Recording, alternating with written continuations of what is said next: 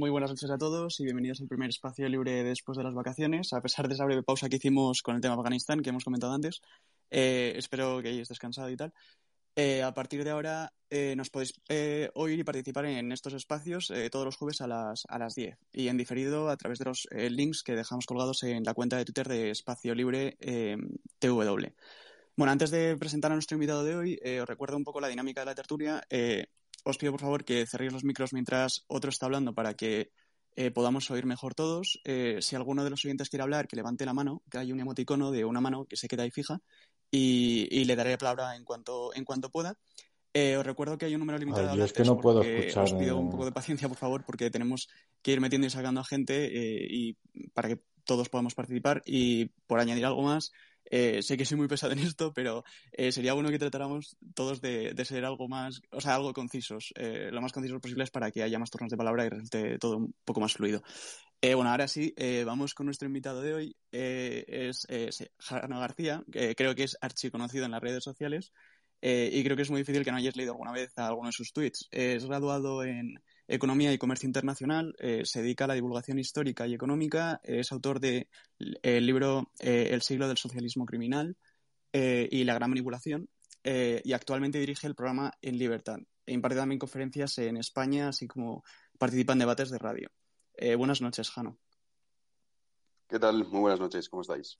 Hola, muchas gracias por, estar hoy con nosotros. Gracias a vosotros, un placer estar por aquí. Me estreno pues ¿eh? en este rollo de los space, decir que nunca lo había hecho. Pues es un honor que lo hagas con nosotros, la verdad. Eh, nada, por hablar un poco del tema de. Bueno, sabemos que el tema económico, sobre todo que tú, tú que entiendes de eso, eh, está así como muy, muy ajetreado todo, ¿no? El tema del paro. bueno, hemos vuelto. Hoy, hoy, se publicaban los datos del paro. La, el mejor dato, según han dicho, de la serie histórica de un mes de agosto sí que es verdad que el 91% de los contratos son temporales, pero parece ser que eso no, se está hablando mucho de eso últimamente. Eh, mm. los datos de, afiliación, de afiliación a la seguridad social sí que han bajado y, bueno, el precio de la luz, eh, ¿qué, decir del precio de la luz? Eh, bueno, ¿cómo, Yo creo que hay, trampa eh, con los datos del, del paro porque es cierto que ha sido una bajada que ha sido una noticia positiva en cuanto al número de personas que han encontrado trabajo, pero es verdad que, por ejemplo, cuando nos hablan de afiliados a la seguridad social, las personas que están en ERTE contabilizan como afiliados. Y en el mes de agosto todavía teníamos 227.000 personas que estaban en su casa sin trabajar, que están todavía bajo el ERTE. Entonces, claro, el caso de que España sí se ha creado empleo, pero ha perdido en agosto 118.000 cotizantes respecto al mes de julio. Entonces, bueno, es una buena noticia, pero tampoco es tan positiva si tenemos en cuenta los datos de, afiliados, que esto hay que tenerlo claro. Claro. Eh, bueno, como sé que mis compañeros te van a preguntar sobre el tema del paro, eh, yo te quería preguntar un poco más sobre el tema de, bueno, ahora mismo sabemos que había un cambio, de bueno, un cambio de gobierno, una eh, un lavado de cara del gobierno actual y, bueno, sabemos que la Unión Europea nos está pidiendo que aprobemos unos presupuestos eh, cada año para poder darnos los, fondos europeos y que, y que nos lleguen. ¿Tú cómo ves de factible que se saquen unos presupuestos cada año y, ¿Y cómo ves las exigencias que nos piden desde Europa, como por ejemplo la reforma laboral, etcétera? Eh, si tú crees que eso lo va a poder llevar a cabo el gobierno y se va a poder cumplir con, las expectativas eh, que tiene Europa de nosotros. Bueno, en primer lugar hay que tener en cuenta que los presupuestos que tenemos actualmente aprobados, el gobierno los aprobó con unas tasas de crecimiento del 9,8%. Estas tasas de crecimiento, estas previsiones de crecimiento, no son reales y, de hecho, ni siquiera el Fondo Monetario Internacional, ni la OCDE, ni el Banco de España, ni la Comisión Europea daba una tasa de crecimiento del 9,8%. Entonces, bueno, a partir de ahí, el problema principal que tiene España es que gasta muchísimo más de lo que ingresa. Actualmente nosotros cerramos el año pasado con un déficit del 11%, el más alto de toda la Unión Europea. Entonces, bueno, los señores europeos, no sé si recordáis la polémica que hubo con los países frugales, que nos llamábamos así, para no decir países que habían estado ahorrando, que decían, que fíjense qué perversos son, que no quieren dejarnos el dinero gratis y nos exigen reformas. Evidentemente, porque España es un país que actualmente únicamente vive de la emisión de deuda pública, que estamos en el 125% del PIB y que todavía va a ir aumentando en los próximos meses y en los próximos años. Entonces, claro, a partir de ahí la Unión Europea dice, vale, yo le voy a dar una serie de los fondos europeos, estos famosos, que también nos venden como la panacea que va a solventar todos nuestros problemas, y tampoco es así, pero obviamente a usted le exijo que haga una serie de recortes, no solo con la cuestión de la reforma laboral, sino sobre todo el sistema de pensiones, que es uno de los principales problemas que tenemos en nuestro país y que suponen en torno al 30-35% del gasto público total. Es un sistema de pensiones que evidentemente es inviable por buenas noticias, que es que cada vez vivimos más, pero el sistema está pensado para una fórmula que las personas que trabajan mantienen a las personas que se jubilan. Y hay mucha gente que se cree que no. Y él cuando está pagando dice, no, yo estoy pagando mi pensión. No, no, usted no está pagando su pensión, ni el Estado le está haciendo una hucha particular para usted. No. Cuando usted se jubile, los que estén trabajando le pagarán esa pensión. ¿Qué ocurre? Que con las tasas de desempleo que tenemos en España es inviable poder sostener a personas durante 20, 25 años por esa esperanza de vida, que es algo bueno, que en España, aunque diga el señor Garzón que como comemos mucha carne nos vamos a morir por las esquinas, la realidad es que al ser tan longeva pues hace que sea inviable. Y entonces esas son las dos reformas fundamentales que plantea Europa. Y en esa línea ya el ministro Escrivá ha ido avanzando durante bastante tiempo que, que, lo va a hacer. Lo que pasa es que son medidas muy impopulares. Entonces, claro, el que haga estas medidas en España seguramente perderá el gobierno. Y en este, bueno, eh, va Nico primero. Eh, Nico, dale con la pregunta. Gracias, Jano. Sí, bueno, no, yo voy a cambiar un poco de tercio, eh, pero bueno, para hablar un poco del tema, a ver que nos dé su visión, Jano, sobre el tema de el tema de la luz. ¿Qué hacemos con la luz, la energía en general? Y básicamente, pues sí, bueno, pregunta súper sencilla. ¿Hace falta crear más eléctricas públicas con tanto éxito como han tenido ya las de Ada Colau y Kichi en Cádiz, porque lo único que se oye es que nacionalizando todo se acaba. Sí, bueno. Eh, eso es la primera pregunta. ¿Cuál es la, ¿Cuál es la solución que ves tú? Y luego, en segundo lugar, eh, ¿hasta cuándo va a durar esto? Bueno, a ver, en primer lugar, o sea, mucha gente quizá yo creo que desconoce cuando dicen sube la factura a la luz. Bueno, en realidad el 62% de lo que pagamos los españoles la factura de la luz son tasas e impuestos el 62%. Entonces, claro, a partir de ahí hay tres factores fundamentales que hacen que este precio sea tan elevado. Primero, eh, los precios del gas para generación eléctrica, que están actualmente disparados. Segundo, que es muy importante, los precios de los derechos de emisión de CO2, que son elevadísimos, porque estas consecuencias de las políticas que tenemos por parte no solo de España, esto es por parte de toda la Unión Europea, de sobrecargar las tecnologías más contaminantes, porque estamos en este proceso de salvar el planeta, salvar a los osos polares, a las focas, a los delfines, a todo el mundo. Entonces, lo que hace, evidentemente, es que tengamos un coste muy elevado. Y por último, la demanda. Entonces, eh, como funciona el, mercado eléctrico, es un sistema, para explicarlo fácil, de, subasta, ¿no? Es un pool en el cual se subasta la electricidad y al final pues se casa ¿no? la oferta con la demanda. Entonces, ¿qué ocurre? Que cuando son fechas en las que hay una alta demanda, pues los precios son más altos. Tú me preguntas, ¿qué, ¿cómo podríamos conseguir que el precio de la luz fuese más bajo? Bueno, pues en primer lugar, aquí hay un factor que nunca se habla, que es la energía nuclear. Por ejemplo, en Francia, nosotros aquí en España no, por supuesto, la energía nuclear lo vemos como algo que es un peligro absoluto, pero en Francia actualmente hay 58 reactores que están funcionando. Nosotros tenemos simplemente 5. Y de hecho, en las facturas de la luz, una de las cosas que nosotros estamos pagando son unos costes de compensación, de indemnización, mejor dicho, porque iban a entrar, había inversión por parte de proyectos nucleares que al final no entraron. Entonces, por ejemplo, nosotros estamos pagando eso, estamos pagando primas para las energías renovables, estamos subvencionando las minas de carbón, estamos pagando también un IVA del 25%. O sea, que en realidad lo que nosotros estamos pagando no hace falta crear una eléctrica pública, que esto es el rollo siempre que escuchamos por parte de Podemos y compañía, como la gran solución. De hecho, hay otros países que incluso ya lo tienen y también tienen una elevada factura a la luz. La solución es muy sencilla. Si usted quiere salvar el planeta y se cree que haciendo este intento de desincentivar otro tipo de energías para potenciar las energías renovables, pues esto tiene un coste y el coste lo pagamos nosotros. Entonces, a partir de ahí, lo que no se puede hacer son las dos cosas. Y si nosotros reducimos todo ese porcentaje del 62% que pagamos de tasas e impuestos, evidentemente nuestra factura de la luz se abaratería bastante. Lo que pasa es que aquí ya entra el juego de los lobbies, el juego del oligopolio que hay energético en España, que obviamente a ellos pues, les beneficia, no van a ser ellos los que vayan a salir perjudicados. Entonces, bueno, es un componente que incluso ya está relacionado no solo con la energía, sino también con la política en este rollo que estamos de salvar el planeta. Eh, vamos con Esther, que quería también preguntar sobre el tema de la luz. Hola, buenas noches, Jano. Bienvenido a nuestro espacio libre. Eh, a ver, em, hay una cosa de la que yo no estoy escuchando mucho hablar y es precisamente algo de lo que has apuntado. Y es que en la era de Zapatero eh, se creó una burbuja en torno a las renovables eh, que causó un déficit de cerca de 30.000 millones de euros porque eh, durante muchos años estuvieron pagando unas primas eh, bestiales a todas aquellas personas que invirtieran en fotovoltaica o, u otro tipo de energías renovables, ¿no? Entonces, em, creo recordar que en la factura de la luz eh, nos están incluyendo esa pedazo de burbuja que se creó en muy poquitos años. Lo digo con conocimiento de causa porque justo en esa época yo trabajaba eh, en, este tema directamente. Y yo sé las primas que se pagaban eh, por aquel entonces y era una barbaridad.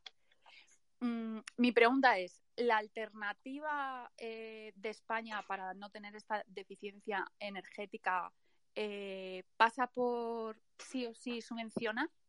¿O qué otras alternativas tenemos, porque si estamos arrastrando ya ese déficit, eh, mm, veo complicado, ¿no?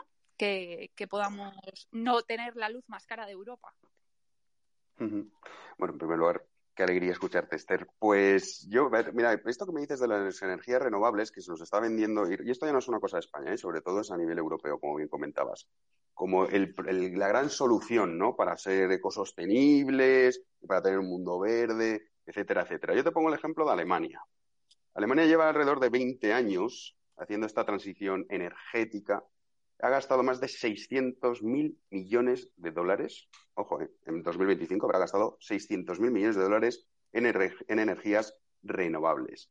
A pesar de ello, Alemania solamente ha generado el 42% de su electricidad a partir de energía eólica, solar y biomasa. En comparación con, por ejemplo, Francia, que hablamos de Francia, que el 77% de la energía la genera a través de la energía nuclear. Y luego también hay otro problema cuando hablamos de las energías renovables, y es que obviamente este precio que nosotros estamos pagando por estas subvenciones que tú comentabas, hay cosas que pues nos gusten o no nos gusten son como son, ¿no? Muchas veces el mundo no es como nos gustaría que fuese, sino que es como es, ya está. Y por ejemplo, en la granja solar más famosa que hay en California, que se llama Ivampa, requiere 450 veces más terreno que su última planta nuclear en funcionamiento, que era el Diablo Canyon. Entonces, claro, cuando nosotros estamos en esta dinámica de intentar conseguir una energía que sea eficiente, con las energías renovables no se puede conseguir actualmente. Aparte que necesita una grandísima inversión y nosotros es lo que estamos pagando, como bien comentabas tú, en la factura de la luz. Yo, insisto, soy partidario de la energía nuclear Creo que deberíamos ir por ahí porque es mucho más eficiente. Lo que pasa es que estamos en estas cruzadas, que a mí una cosa que me hace mucha gracia, que dice, no, es que es muy peligroso y si explota, oiga, ¿usted se cree que si explota en Francia una de las 57 energías nucleares que tiene, usted no le va a afectar porque los Pirineos lo van a detener o algo así? Pues no, o sea, vivimos en un mundo en el cual, por supuesto, que estamos eh, frente a riesgos, pero realmente la energía nuclear, y de hecho hay estudios que revelan cómo la energía nuclear es de las más seguras del mundo. Hay un libro muy bueno que yo recomiendo, aprovecho para recomendarlo a todos los, que nos estén escuchando, que se llama No hay apocalipsis, de Michael Schellenberg, que explica muy bien todo el coste que estamos teniendo a través de esta transición ecológica. Sí, eso es muy bueno, lo, he leído yo y está, está muy bien. Es maravilloso, eh, lo explica fenomenal. Sí. Eh, Pablo, eh, quería hacer una pregunta acerca de los fondos europeos Eh, Pablo, ¿está por ahí? Pablo el aburrido es yo. Estará comiendo. No es que Pablo, no te pues preocupes, Jano, Pablo es que no lo conoces, pero a él le gusta estar haciendo sus cosas. Sí. eh, buenas, un segundito, es que yo lo escucho aparte y voy con un, con un poco de retardo. mi primera pregunta es si ves capaz a Holanda de ejercer su derecho veto en los fondos europeos si Sánchez se pone a hacer políticas demasiado podemitas. Bueno, a ver. Es decir, si quiere derogar la reforma laboral y, ese tipo de cosas. Bueno, a ver, aquí nosotros también, eh, yo soy un europeísta convencido. Ahora bien, a mí la Unión Europea y su funcionamiento he de decir que no me gusta absolutamente nada. Entonces, la Unión Europea en realidad lo único que quiere es que tú presentes unos presupuestos que sean ajustados en cuanto a ingresos y gastos. Le traes en cuidado el mercado laboral que tengas, le trae sin cuidado los problemas que genere en la sociedad, le trae sin cuidado el bienestar de los ciudadanos españoles. Esto hay que tenerlo claro porque yo creo que hay mucha gente que cree que como que Europa va a venir aquí a salvarnos y es, pues bueno, una especie de Dios que vigila por nosotros. Evidentemente, estar dentro de la Unión Europea tiene sus ventajas. Yo soy partidario, aún así no me gusta su funcionamiento, pero ahora mismo, en la situación de degradación tan absoluta que estamos viviendo, pues es el mal menor, ¿no? Pero la realidad es que eh, para que eso se diese, realmente lo que tendría que ver la Unión Europea es que el déficit público español, que es lo que ellos se centran principalmente, sigue estando disparado. Si el gobierno consigue reducir el déficit y aunque tenga una reforma laboral que sea digamos, perjudicial para los ciudadanos españoles, le va a dar exactamente igual. Si es que el gran problema que tenemos en España es que nosotros actualmente, cada mes, cada mes el Estado español tiene que abonar 16 millones de nóminas públicas. Esos 16 millones de nóminas públicas son 9 millones de pensionistas, 3 millones de funcionarios y casi 4 millones de parados. Y eso está sustentado prácticamente por otra mitad, que son 18 o 19 millones, que trabajan para pagar a la otra mitad. Entonces, claro, a partir de ahí es evidente que es inviable. Pero bueno, yo la Unión Europea, eso de creer que la reforma laboral la va a impedir, no, la Unión Europea lo único que quiere es que cuadren las cuentas. Y a partir de ahí, pues le da exactamente igual si las políticas son podemitas, si son liberales o si son de la escuela de Chicago. Le trae sin cuidado. Claro, pero, entonces, eh, si incumplen eh, gravemente los presupuestos de este año disparando el déficit, el año que viene les pueden pedir que hagan un ajuste mucho más grande para que eh, el desfase no sea tan grande.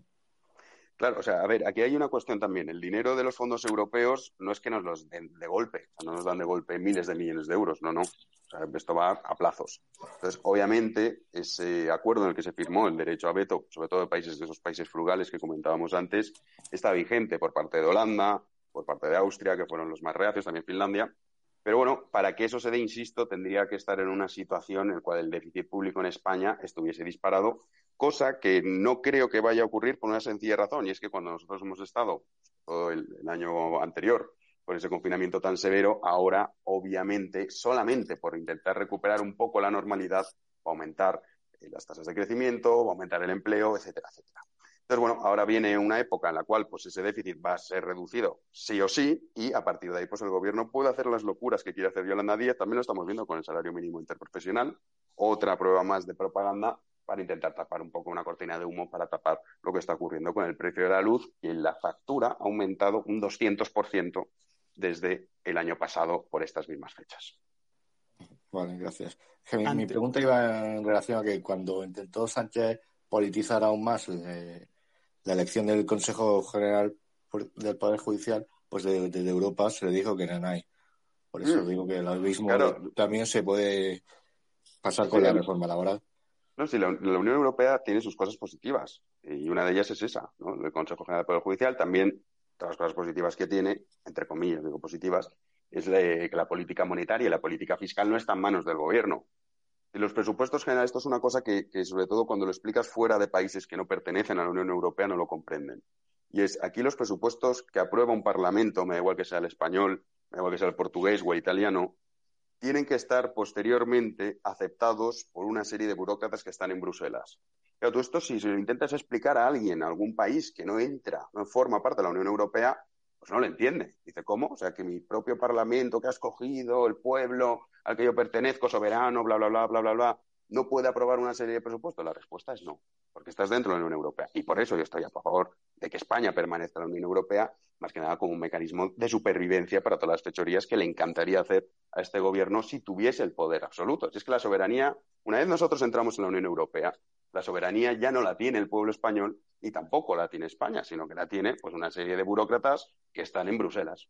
Y esto, pues bueno, con la situación que tenemos de degradación moral a nivel social, ético, etcétera, etcétera, pues a mí me parece positivo. Desgraciadamente, me gustaría poder decir que no, oiga, que nos iría muchísimo mejor fuera de la Unión Europea y siendo soberanos, pero es que la realidad lo que nos demuestra es que no es así.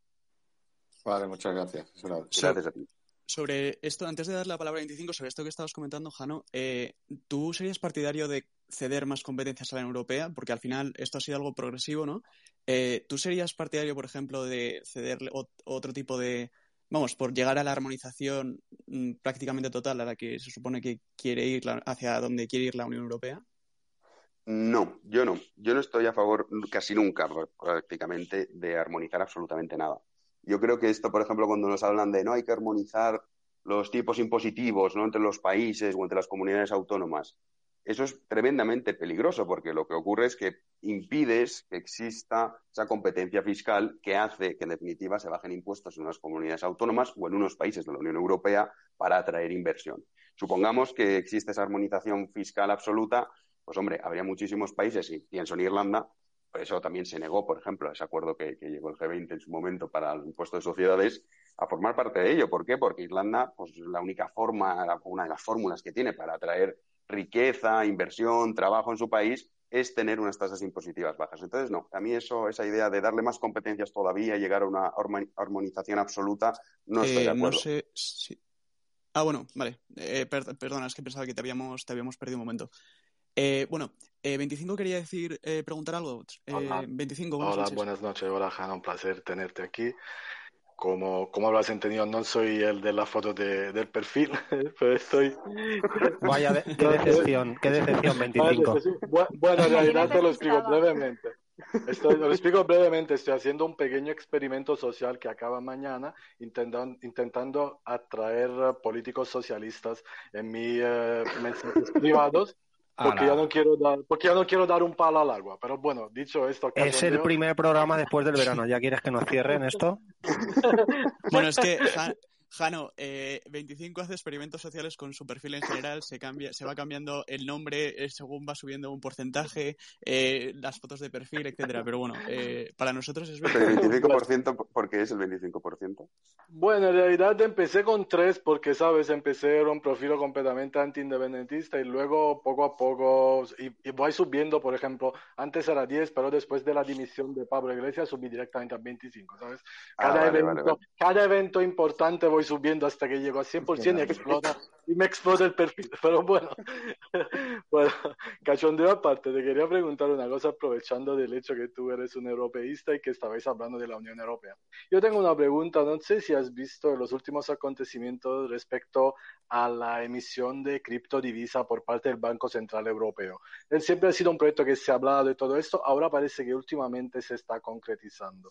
Mi pregunta es, ¿qué opinas al respecto del porqué de esta creación de esta criptodivisa eh, del Banco Central Europeo y en, general, ¿cómo ves el panorama de las criptodivisas? Tu opinión al respecto. Gracias. a ver, aquí hay una cosa que está muy clara, ¿no? Y es que las criptomonedas a los estados no les gusta. ¿Por qué? Porque se escapa de su control. Eso también eh, le preocupa mucho a la Reserva Federal de Estados Unidos. Entonces, bueno, eh, China también ha anunciado en esa línea crear su propia criptomoneda porque es el futuro o parece que todo va a apuntar a que va a ser algo que vamos a, utilizar. Yo no tengo ahí criptomonedas, pero parece que es algo que va al final a llegar a nuestras vidas. Entonces, bueno, intentan, y yo no sé, esto que comentabas, no sé en qué ha acabado, he de reconocerlo, no sé, así que no puedo opinar al respecto sobre ese proyecto que me comentabas de la Unión Europea. Sí que he visto el caso de China y otros países que quieren lanzar su propia moneda para así intentar un poco controlar lo que es ese mercado que ahora mismo ellos no tienen acceso para controlarlo. Aún así, yo creo que eso es muy complicado, sobre todo porque la gracia de las personas que invierten en criptomonedas, una de ellas es estar alejado del control estatal. Claro, claro, es cierto. Sí, bueno, en ese efecto, el hecho que, por ejemplo, dices respecto a China, seguramente lo del Banco Central Europeo será una respuesta a también a esto de China que, lo está creando, o sea, seguro tendrá algo que ver. Bueno, muchas gracias. A ver si, si, si, si lo sigues un poco más y escribirás algo, seguramente estaré atento en leerte. Fenomenal, muchas gracias. Javier. Buenas noches y, bienvenido, Jano, a Espacio Libre y muchas gracias por, venir a este, a este foro. Yo te quería, bueno, eh, estoy muy de acuerdo con esto que has dicho, de que la Unión Europea constituye un contrapeso político al gobierno y a las fechorías que pueda cometer. Y en ese sentido, eh, te quería preguntar sobre las palabras. Eh, no sé si soy el único que está Perdona, perdona. Se ha cerrado el micro. Ya está. ah, vale. Dale, Javier. estoy muy de acuerdo con lo que has dicho eh, de que la Unión Europea es un contrapeso eh, para el gobierno de España y, que te, quería, preguntar sobre las palabras de Félix Bolaños, el ministro de la Presidencia, eh, que, ha, declarado hoy en la, cadena SER acerca de que los jueces no deben escoger a los jueces, ¿no? recordando, o sea, recordando que la, reforma que intentaron del sistema de elección del Consejo General del Poder Judicial fue fallida por la presión europea del Consejo de Europa, Comisión de Venecia y la Unión Europea, ¿crees que el gobierno va a hacer alguna intentona? ¿Crees, o sea, ¿crees que, que va a intentar, eh, en, la, en, la, línea que, señala el ministro de Presidencia, intentar eh, una concentración de poder, una supresión de la eliminación de poderes? ¿O crees que, que, está, que está controlado en ese sentido? ¿Cómo, cómo ves el tema? Hombre, yo creo que esto es lo que comentábamos un poco antes, ¿no? Estar dentro de la Unión Europea tiene sus pros y uno de esos pros son lo que hablábamos de no solo la política monetaria, la política fiscal, sino también en relación a, la independencia judicial.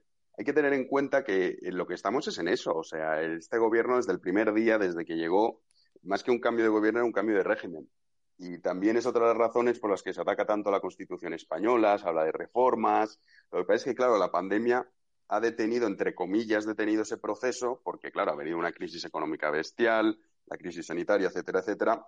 Pero en realidad a lo que aspira este gobierno es a tener el control total y absoluto, prácticamente tener un régimen totalitario. ¿Cuáles son los pilares fundamentales que tiene que tener cualquier régimen totalitario? Bueno, pues para ello tienes que controlar los medios de comunicación, ya controla la inmensa mayoría de medios de comunicación, la educación, ya está en sus manos, la justicia, que de momento no lo hacen y por eso están intentándolo a través de decretos, a través de reformas, insultando al Partido Popular porque lleva mil días bloqueando la renovación del Consejo, del, Consejo General del Poder Judicial, etcétera, etcétera. Y luego otro bastión que se habla poco y que todavía no estamos en eso, pero desgraciadamente yo creo que vamos a verlo, es el control militar.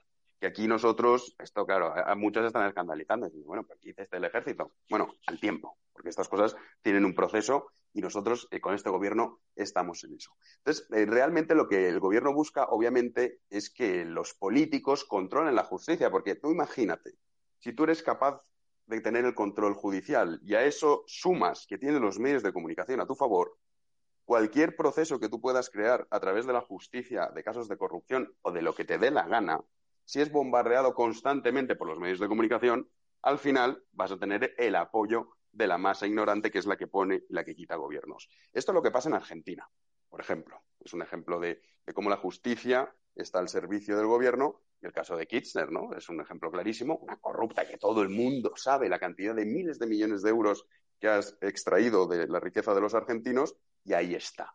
Entonces, realmente ellos lo que buscan es esa fórmula, ¿no? Esa fórmula totalitaria lo que pasa que, como bien decimos, bueno, la Unión Europea tiene estos pros. Por eso a mí cuando la gente dice, no, es que tendríamos que hacer como los británicos, parece que es no tener absolutamente ni idea de cuál es la realidad del país y sobre todo los problemas a los que nos podríamos enfrentar. El Reino Unido es un caso aparte. Yo si hubiese vivido en el Reino Unido hubiese votado a favor del Brexit.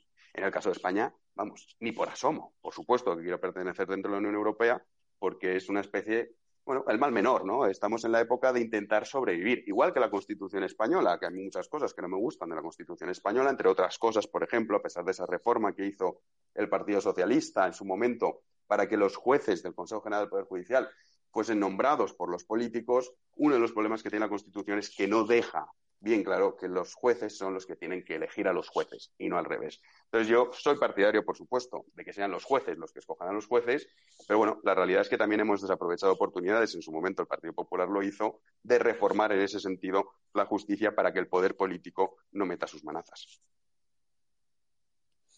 Eh, y vamos a cerrar la ronda de preguntas con José Luis. Hola, Jano. Muchas gracias por estar aquí con nosotros. El gobierno ha vuelto a subir el salario mínimo.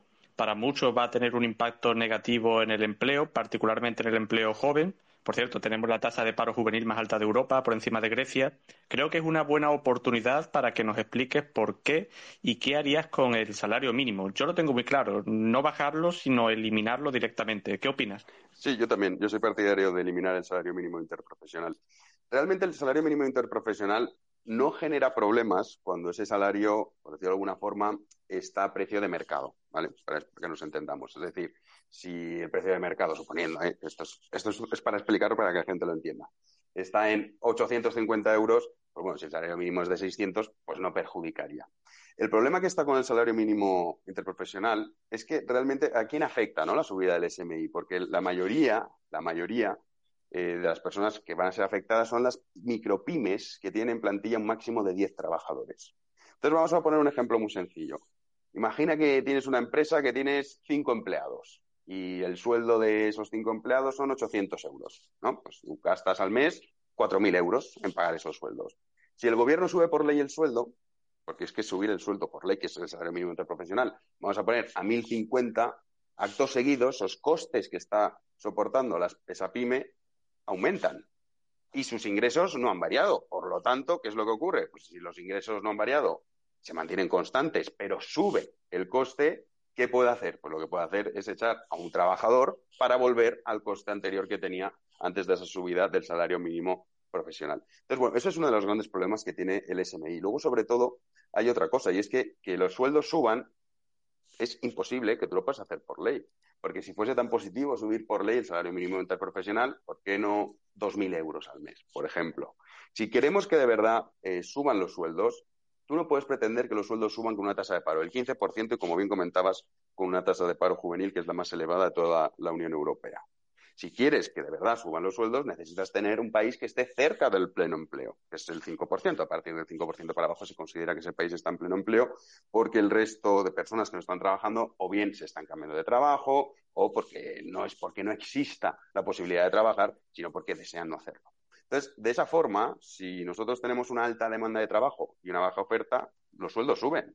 Pero si no es así, si lo que tenemos es una baja demanda de trabajo y una alta oferta de trabajo, es decir, mucha gente que quiere trabajar pero no encuentra su puesto de trabajo, obviamente tú no vas a solucionar los problemas que tengan relación con los sueldos por ley. Y aparte, el SMI, insisto, no afecta a muchos trabajadores. Afecta, desde luego, porque la mayoría de empresas lo que tienen es un convenio colectivo. Entonces, en estos tipos de sueldos, principalmente van a afectar a las micropymes que tienen en su plantilla un máximo de 10 trabajadores. Entonces, bueno, yo soy partidario de eliminar el salario mínimo interprofesional, soy partidario de eliminar la indemnización por despido también y, sobre todo, reducir los costes de contratación que tiene que soportar el empresario. Eh, al hilo de esto que decías, eh, Jano, eh, yo sinceramente no entiendo muy bien eh, por qué en las redes sociales alaba tanto a Yolanda Díaz como ministra y se dice que es la mejor ministra del gobierno. O sea, yo sinceramente me tiene, me, tiene bastante perplejo porque es que, mm, o sea, la, es la ministra que cosecha los peores datos de, paro desde hace muchísimo tiempo. Entonces, tú sinceramente, ¿podrías decirme algo hecho, Yolanda Díaz? A ver, creo que Yolanda Díaz es como el nuevo icono pop, ¿no? Que quiere crear la izquierda y sus medios de comunicación. no puedes decir nada positivo. Yo no, te, yo no te digo, Jano. Sí, le estamos oyendo. sí, le estamos oyendo perfectamente. Hola. ¿Me escucháis bien? Sí, te escuchamos, Jano. Sí, ah, sí. Pues, pues lo que comentaba es... Yo creo que es el que le daba bien la conexión. Sí, lo que comentaba de Yolanda Díaz es que básicamente el problema que, hay con esto es que no puedes decir nada positivo, evidentemente, viendo la gestión que ha hecho, no sabía ni explicar un ERTE. O sea, es que, vamos a ver, Yolanda Díaz es una hija de sindicalistas, que lo único que ha hecho toda su vida es estar medrando en ese mundo y ahora se convierte en la ministra de Desempleo de España. Entonces, eh, realmente lo que se está haciendo con Yolanda Díaz, y así lo vemos, y solamente tienes que revisar su vestimenta, ¿no? El vestuario, cómo ha ido evolucionando, y es esta nueva figura de esta izquierda chic, que me gusta mucho, de portadas de Vanity Fair, de alfombras rojas, esta época revolucionaria en la que vivimos de postino, por supuesto, y estas cosas impostadas. Pues bueno, Yolanda Díaz es uno de esos ejemplos. ¿Desde cuándo una ministra de Trabajo va con los sindicatos, que esos otros los problemas que tenemos en España, se van de manifestación conjunta? es que es algo que solo, solo se da lugar, solo da lugar en España. La realidad es que Yolanda Díaz, pues es eso, es el nuevo producto que quiere fabricar la izquierda para así conseguir atraer a la gente joven. Además, como habla con esa vocecita, no se altera y demás, es un poco como pasaba con ella, ¿no? Es el, producto pop. Claro, es el nuevo producto pop. El producto pop, ¿no? Lo que se ha hecho lo que se ha hecho mismo con. A mí me recuerda a Manuela Carmena y a Fernando Simón en su momento, hasta que al final son juguetes rotos, se termina y, ya está. Pepo Hernández. Hasta que al final son juguetes rotos. Bueno, Pepo no tanto. Bueno, también. Pepo Hernández. Pero bueno, también tú piensas. Manuela yo recuerdo murales, murales en la calle de. Pero bueno, también tú piensas. En plan, todo así como muy icónico. Pero es el icono pop este de. Pico Progress, que tanto abundan en España. Que obviamente los datos les da exactamente igual. Pico Progress es el marketing. En realidad, lo que nosotros tenemos en España es un gobierno que vive gracias al marketing. Si en España existiese unos medios de comunicación, ya no digo que fuesen, como deberían ser todos los medios de comunicación, un problema y un contrapeso al poder político, simplemente con que tuviésemos un 50-50 en los medios de comunicación, este gobierno no estaría ya eh, gobernando España. Lo que pasa es que los medios de comunicación los tiene de su lado. Entonces, claro, a partir de ahí, pues lo que vemos es que Yolanda Díaz pues, es la, la nueva, el nuevo icono pop de esta izquierda chic, que lo que quiere pues es un poco explicarnos, ay, mira qué bonito, nos quiere subir el salario mínimo, es la mejor ministra, claro que sí, pero bueno, los datos y las estadísticas demuestran lo contrario, aunque hay que reconocer que generalmente, por decir siempre, la gente, obviamente, no, yo no veo a la gente indignarse por el déficit, ¿sabes? indignarse por cosas que van siempre a los sentimientos, ¿no? Y esto, pues, es lo que utiliza la izquierda durante muchísimos años para conseguir convencer a, a muchísima gente. Yo la nadie básicamente es eso. La nada, vamos.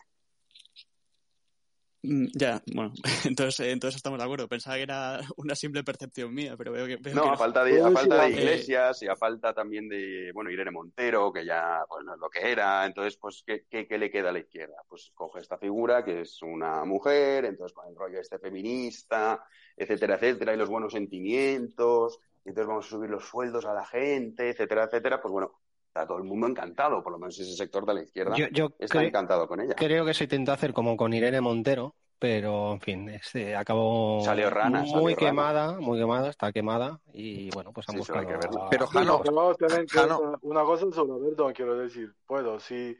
Eh, el hecho, por ejemplo, sí que está quemada, que ahora, bueno, la, que la quieren candidatar como Podemos, Podemos, pero ella está indecisa. Lo que me sorprende, pero es que, que Pedro Sánchez permita, ¿sabes?, que, que, que ella pueda, pueda subir y también algunas encuestas ha resultado, bueno, algunas de estas encuestas piloteadas de, de falsas de, de público y de estas cosas, ha resultado ser la líder mejor, mejor valorada de, de la izquierda. Y me sorprende cómo Pedro Sánchez permita esto, ¿sabes? O sea, que, que esta señora pueda, pueda subir tanto, porque por cómo es él, debería, debería pararla ya, Sois ¿sabes? unos O sea, no- no machistas, sé. Eh, bueno. Y Jano, Bueno, te, que- quería preguntar también, porque es que hasta Antonio Garamendi ha hablado bien de Yolanda Díaz. Y no sé qué, Bueno, es que- no sé por qué hasta el, el- el presidente de la COE se presta al, al blanqueamiento de una señora que abiertamente te dice que es comunista y que el comunismo es el amor y, y- Bueno, bueno, Garamendi también ha hablado bien de los indultos, ¿eh? ¿verdad? Sí, sí, que Garamendi ya. habla bien. A ver, es que aquí otro de los problemas que tenemos en España, pero Garamendi es, en fin, un ser repugnante, es que tenemos una derecha financiera, por decirlo de alguna manera, que está encantada con todo ese tipo de cosas. Que está a favor del rollo este feminista, que está a favor de la paridad, que está a favor de, pues lo hemos visto, por ejemplo, con el tema del cambio climático, todas las multinacionales, todas las grandes empresas, están todos en eso. O sea, les viene bien porque... con los fondos europeos. ¿Perdón? Están deseando que les rieguen con los fondos europeos, entonces no pueden Efectivamente. mucho. Sí, sí es que es, es un matrimonio que existe entre el poder político y estas grandes eh, compañías, el IBEX 35, etcétera, etcétera, que es uno de los grandes dramas que tiene España. Porque la derecha financiera, o lo que la gente cree que es la derecha financiera, en real, realmente son un matrimonio que conforma con, el partido, con los partidos políticos, sobre todo los tradicionales, para seguir viviendo bien. O sea, ¿de verdad crees que Iberdrola está tremendamente preocupado por el precio de la luz? Tenéis cuidado, es que le da exactamente igual. Esos son todos los problemas que tenemos en España, que aquí no va a venir nadie a salvarnos. Grandes empresarios, nada. Ellos, mientras se sigan forrando, les trae sin cuidado lo que ocurra con el ciudadano español. Y esto hay que tenerlo claro. Entonces, bueno, Garamendi representa fenomenal lo que es eso, ¿no? Entonces, pues es lógico que él pues alabe a Yolanda Díaz y también alabe también lo del tema de los indultos y se posiciona al lado del gobierno. Lo hemos visto con Ana Patricia Botín, por ejemplo. También lo ha hecho alabando a este gobierno. ¿Por qué? Porque viven muy cómodos en este sistema de favores mutuos entre poder político y grandes multinacionales. A ver, Eh, no sé si nos escucha Eduardo, que... Sí, un momento, vamos a, vamos a hablar con algún oyente para abrir algún micro, un micro más y ahora retomamos. Eduardo, ¿estás por ahí? Eduardo. Eduardo Orozco. De silencio que al darle- micro. Aquí, aquí, aquí. Ahí. Eduardo, Eh, nada, simplemente decir que, que, bueno, ¿me, me oís en un momento dado yo considero que, que, bueno, todas las empresas hay que considerarlas que son empresas, no son ONGs, entonces tienen que ganar dinero. Entonces es verdad que a la empresa eh, el ciudadano de a pie pues se la trae al pairo porque realmente lo que estamos haciendo es ganar dinero, es una empresa y hasta ahí estamos todos de acuerdo que todas las empresas al final funcionan de la misma forma, sea eh, una, una eléctrica o sea un, eh, cualquier servicio o sea cualquier otra historia. Al final, las empresas no son ONGs y tienen que ganar dinero. Hasta ahí estoy de acuerdo, pero claro, tienen que ser un poco también condescendientes o consecuentes, quizás sea la palabra, con el momento en el que vivimos y en la situación en la que estamos. ¿O no creéis lo mismo? Yo creo que más que ser consecuentes, el problema, hablando por ejemplo de las eléctricas, que tienes un oligopolio. Es igual que ocurre con el sistema financiero. Entonces, claro, o sea, no, es que las empresas, que totalmente, claro, una empresa no es una ONG, se dedica a ganar dinero. Vale, fenomenal. Pero, hombre, si esa empresa gana dinero, una de las razones por las que gana ese dinero es porque pertenece a un oligopolio que le blinda el poder político, entonces a partir de ahí usted ya no es una empresa normal. Es una empresa que requiere de la voluntad política para poder generar los ingresos que usted genera. Entonces, ese es el problema. Ese es el gran problema. Por eso habría que liberalizar, entre otras cosas, el sector eléctrico en España, que está altamente intervenido. Ese es uno de los grandes problemas. Entonces, claro, estas empresas obviamente no quieren que eso ocurra, porque va, cuanto mayor es la competencia, menor es el nivel de ingresos que ellas tendrían. Entonces, este es el gran problema que tenemos en España. Y eso no sería mejor quizá en un momento no liberalizar, pero sí quizá regularizar, sería la palabra, ¿no? Regularizarlo de una forma en la que al final eh, una empresa igual que un, restaurante tiene unos límites de aforo, de, licencia, que de, horario de apertura, en fin, unas cosas, unos límites, quizá una, una eléctrica tenga que tener unos límites y unas cosas reguladas por ley, de forma que a los ciudadanos les proteja de alguna forma. Ya, pero es que entonces ahí tienes un problema, porque hay una cosa que dijo Iglesias, de las pocas verdades que ha dicho Iglesias, que una cosa es gobernar y otra cosa es tener el poder. Y tenía razón. Sí, claro. Una cosa, eso, eso, en eso tenía razón. Seguramente fue de las pocas verdades que dijo a lo largo de su carrera política. Entonces, claro, o sea, el poder que tienen las eléctricas en España, no va a venir ahora Pedro Sánchez a decir, no, pues mira, lo que voy a hacer es, voy a regular esto para que así vosotros no ganéis tanto dinero. Pues hombre, no, evidentemente no va a ocurrir, entre otras cosas porque las sartén a tener por el mango las eléctricas, ¿no? Y aparte que tampoco creo que fuese una solución viable al medio o largo plazo. A mí, lo, insisto, muchísimo más positivo es decir, oiga, compitan, y a ver quién consigue dar una luz, pues el precio de la energía sea más bajo. Y es igual que pasa lo mismo con las, yo vuelvo a lo mismo con el tema de, las centrales nucleares. O sea, ¿por qué tenemos que regular y decir, no, no, nosotros aquí centrales nucleares no queremos ninguna? si no queremos ninguna, entonces fenomenal. Entonces, este es el precio de la luz que usted tiene que pagar. Ya está. O sea, es que todo a la vez, en España esto pasa mucho, ¿eh? que queremos todo. Y son cosas que, son incompatibles. Estamos muy acostumbrados quizás, Jano, a que en un momento dado eh, somos súper progres, súper guays y tenemos un coche eléctrico, pero claro, lo enchufamos a una luz que viene de una central nuclear. Quiere decirse, o sea, es como unas incongruencias a veces muy, muy tontas, ¿no? Pero, por ejemplo, la energía nuclear no contamina tanto como no, no. las energías. Sí, sí, Eso también hay que tenerlo. Sí, y si de hecho somos imbéciles, entre comillas, y perdón por todos los demás del grupo, pero somos imbéciles porque es que en España no queremos la energía nuclear, pero luego la compramos a Francia. O sea, es que también. Claro, correcto. Así es. Esto, esto de pedir la palabra para llamarnos imbéciles, yo lo veo. eh, bloque automático, Eduardo. Me haya caído bien, pero. eh, eh, aunque lo bloquees, gracias, Eduardo. Eh. Gracias. Muchas gracias. De nada, de nada.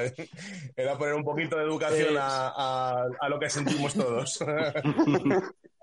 un abrazo. Sobre, sobre, sobre este tema, también el tema de los impuestos, y mientras damos la palabra a más oyentes, eh, Jano, ¿qué opinas del tema de la bajada de impuestos de Madrid? Bueno, lo de las, eh, los dos que ha anunciado Ayuso. ¿Qué te parece? me parece fenomenal, pero es algo simbólico. ¿eh? Yo, por ejemplo, esto de las autonomías, y yo en esto sí que soy muy contrario quizás a, las tesis de Vox, ¿no? Que Vox está a favor de la centralización, etcétera, etcétera. No, yo estoy a favor de descentralizar, incluso estoy a favor de que las comunidades autónomas tengan capacidad de recaudación.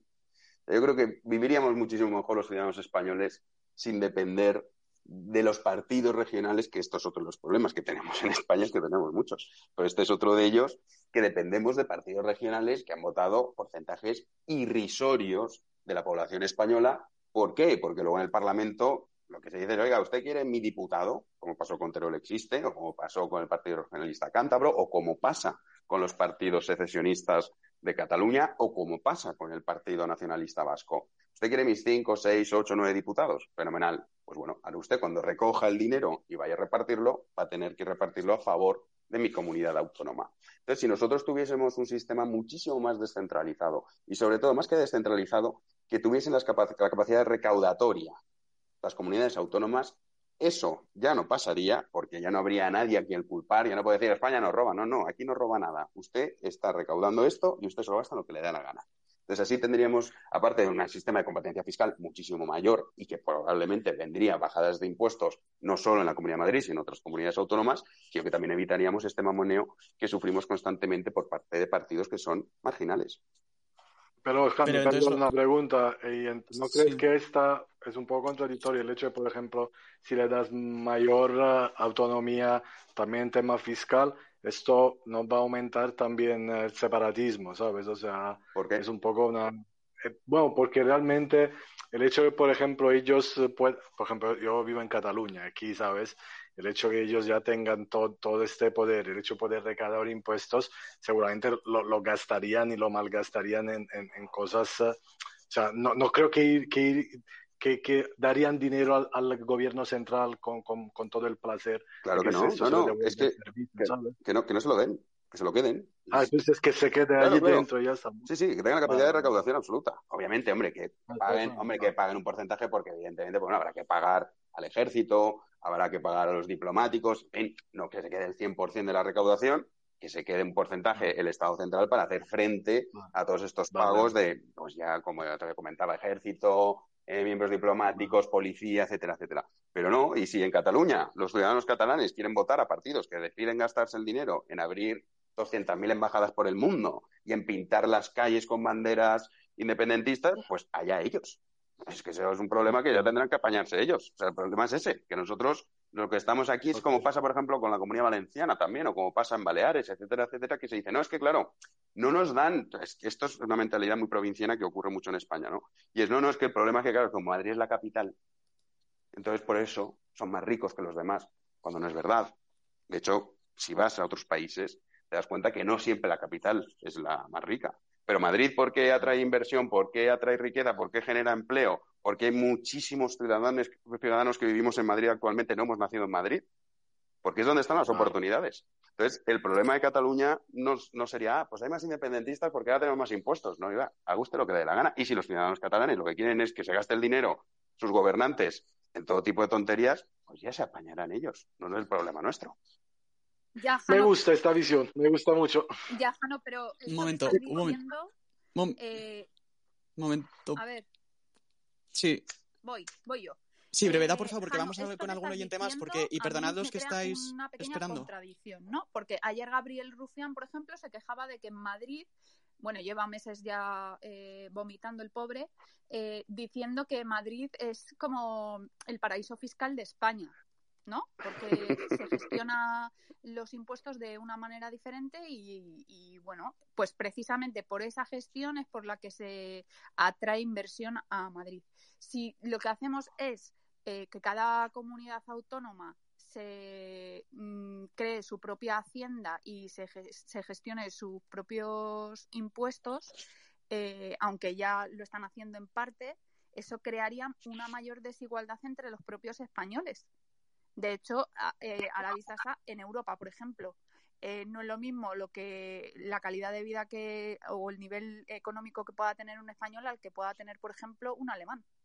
Entonces, mm, ¿estás de acuerdo eh, con lo que dice Rufián de que en España estamos creando una Madrid que es un paraíso fiscal, por ejemplo? Primero, es que, claro, es que ya compramos el relato, y eso es un problema, ¿eh? que muchas veces la derecha compra el relato. Entonces ya estamos diciendo que Madrid es un paraíso fiscal. Paraíso fiscal Madrid.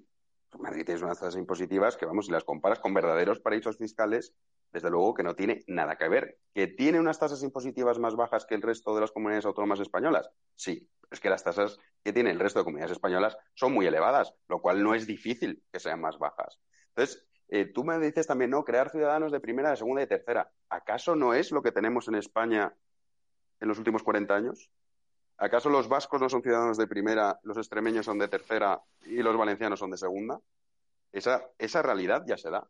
Lo único que si tú consigues que las comunidades autónomas compitan entre sí, pues oiga, a lo mejor Extremadura dice, no, pues mire, nosotros vamos a poner unas tasas impositivas que son súper bajas y sobre todo vamos a hacer que vengan empresas. ¿Por qué, por ejemplo, Google va a Irlanda? No es porque le encante el clima de Irlanda y porque sea apasionante vivir en Irlanda, si es de las cosas más deleznables que hay, ni tampoco porque estén alucinados con la gastronomía irlandesa, no.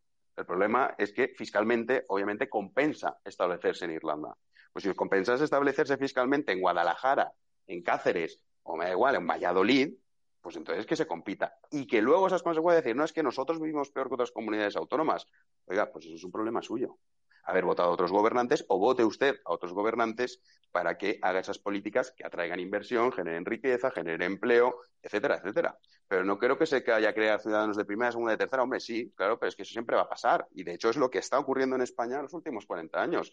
La gravedad es que esto encima lo hacen partidos que son profundamente antiespañoles y cuyo objetivo es destruir la nación española.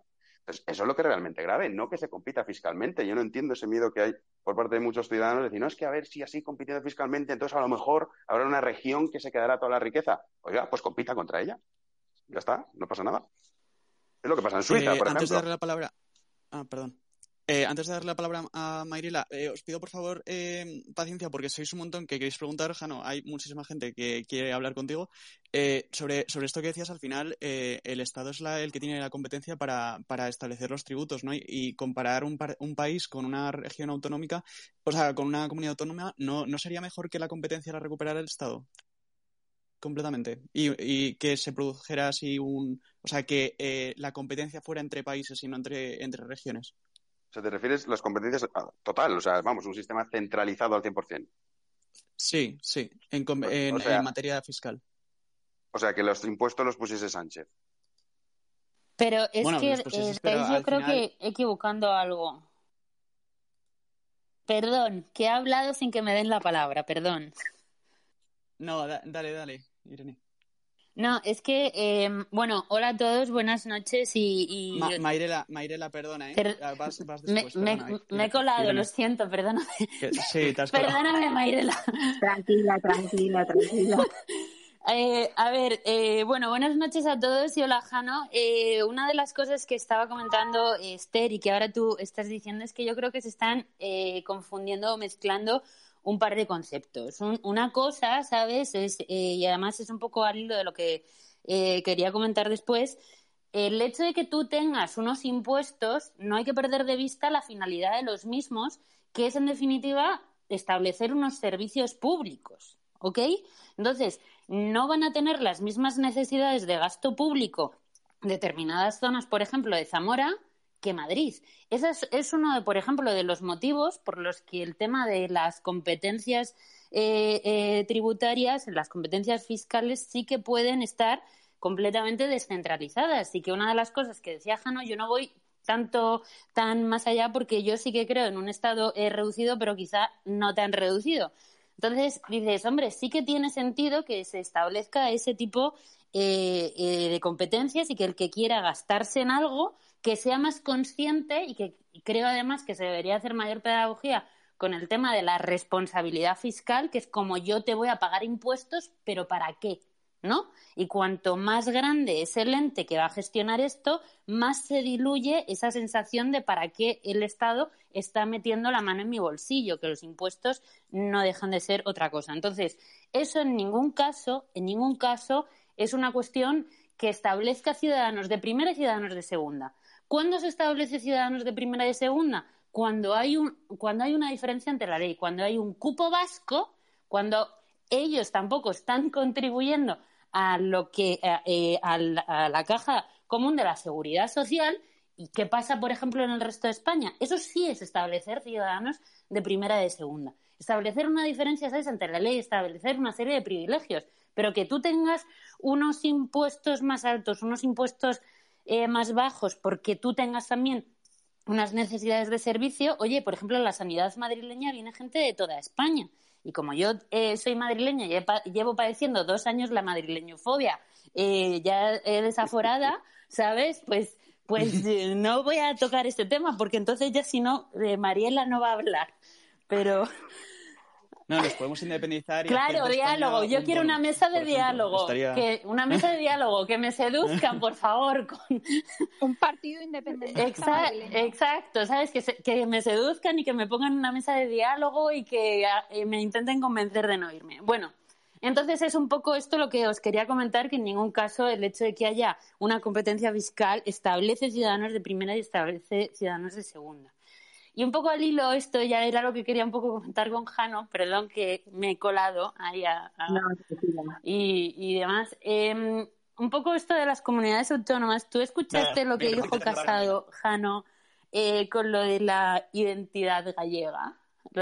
Sí. Bueno, sí, sí, pues sí, sí, claro. Es que es un poco esto, porque él estaba en el discurso, porque yo estaba en la piscina, lo estaba escuchando, entonces se puso a hablar del Código Civil gallego, bueno, del Código Civil gallego, el hecho de, no, es que hay que respetar eh, la identidad eh, galega, galega, porque no sé, ahora en español no habla nadie, y luego, posteriormente, apeló a unas diferencias de Código Civil. Bueno, vamos a ver que haya unas distintas costumbres que siempre han estado reconocidas. Por ejemplo, en Cataluña la separación de bienes en el matrimonio siempre eh, ha sido lo suyo y en el régimen común ha sido el régimen de gananciales. Eso en ningún caso las diferencias legales jamás pueden eh, eh, tener como base la identidad. Pero claro, y así escuchas al principal partido de la oposición apelando a la identidad regionalista, yo ya, ¿qué hago, Jano? No, o sea. Pues es por, es por, tener esperanza en Pablo Casado. Entonces, cuando no, no, uno no, tiene no, esperanza no. en alguien. No, no, no es, esper no, no es esperanza. Es en plan de, Eh, por favor, ¿hay alguien ahí? ¿Hay alguien ahí, por favor? En- ¿Sabes? entra Es- Esther, es- es entra un Esther, poco- que lo estás deseando. Entra No, lo Esther. estoy, lo estoy No, diciendo un poco, no porque yo momento, tenga por esperanza, ¿sabes? En Pablo Casado. Pablo, te amo. Es que no lo, lo tenía que decir. Primero que frene. Se te va, se te va de la, ¿Puede se te responder, va de, Jano, por favor? Que se nos, se nos se te va de las manos el control, ¿eh? Se te va de las manos el control. Irene, Ya me callo, ¿quieres que me calle? gracias, Irene. Besos a todos. Eh, Jano responde y luego. eh, besos, besos. Y luego Mariela, por favor. Un beso, un beso. Y luego Mariela, que lleva esperando mogollón. Jano, por favor. No, para- brevemente, o sea, lo- Pablo Casado en realidad es estas políticas identitarias que lo vemos también con relación con las mujeres, el tema de la raza, incluso de la orientación sexual, pues estamos en esto, ¿no? Y también se ha visto traducido en estas políticas identitarias a nivel regional. Y sobre todo en España lo que vemos es como, yo por ejemplo soy valenciano, este aumento que hay de, no, es que yo soy valenciano, me siento valenciano porque hablo una lengua diferente, etcétera, etcétera. Es un poco esas políticas en las cuales, pues uno cuando va a las emociones es cuando más recursos puede sacar para obtener votos. Entonces, es esta nueva hegemonía cultural en la que estamos, en la que la razón no importa, entonces pues apela a este tipo de, chorradas. El caso de Galicia, pues bueno, Galicia, el señor Feijóo, más allá de todo lo que ha estado haciendo con la pandemia, esas políticas despóticas y esos absolutos disparates continuos, intentar obligar a los gallegos a vacunarse. Luego quería sancionar con multas estratosféricas a las personas que no se habían vacunado. Ahora decían que no, que usted tiene que venir con una prueba negativa para poder entrar en un bar. Es el cacique de toda la vida, lo que pasa que es en Galicia. Entonces, bueno, eh, Casado llega ahí, intenta pues hacer una especie de acto en el cual si Casado pudiese decir no, que esto no salga de aquí, pues bueno, yo voy a halagar a Galicia, su tierra, su historia, y me voy a casa. Lo que pasa es que hoy en día no, te enteras. Pero bueno, el Partido Popular es un partido que, desde luego, desgraciadamente, es uno de los problemas también que tenemos en España, sea el principal partido de la oposición.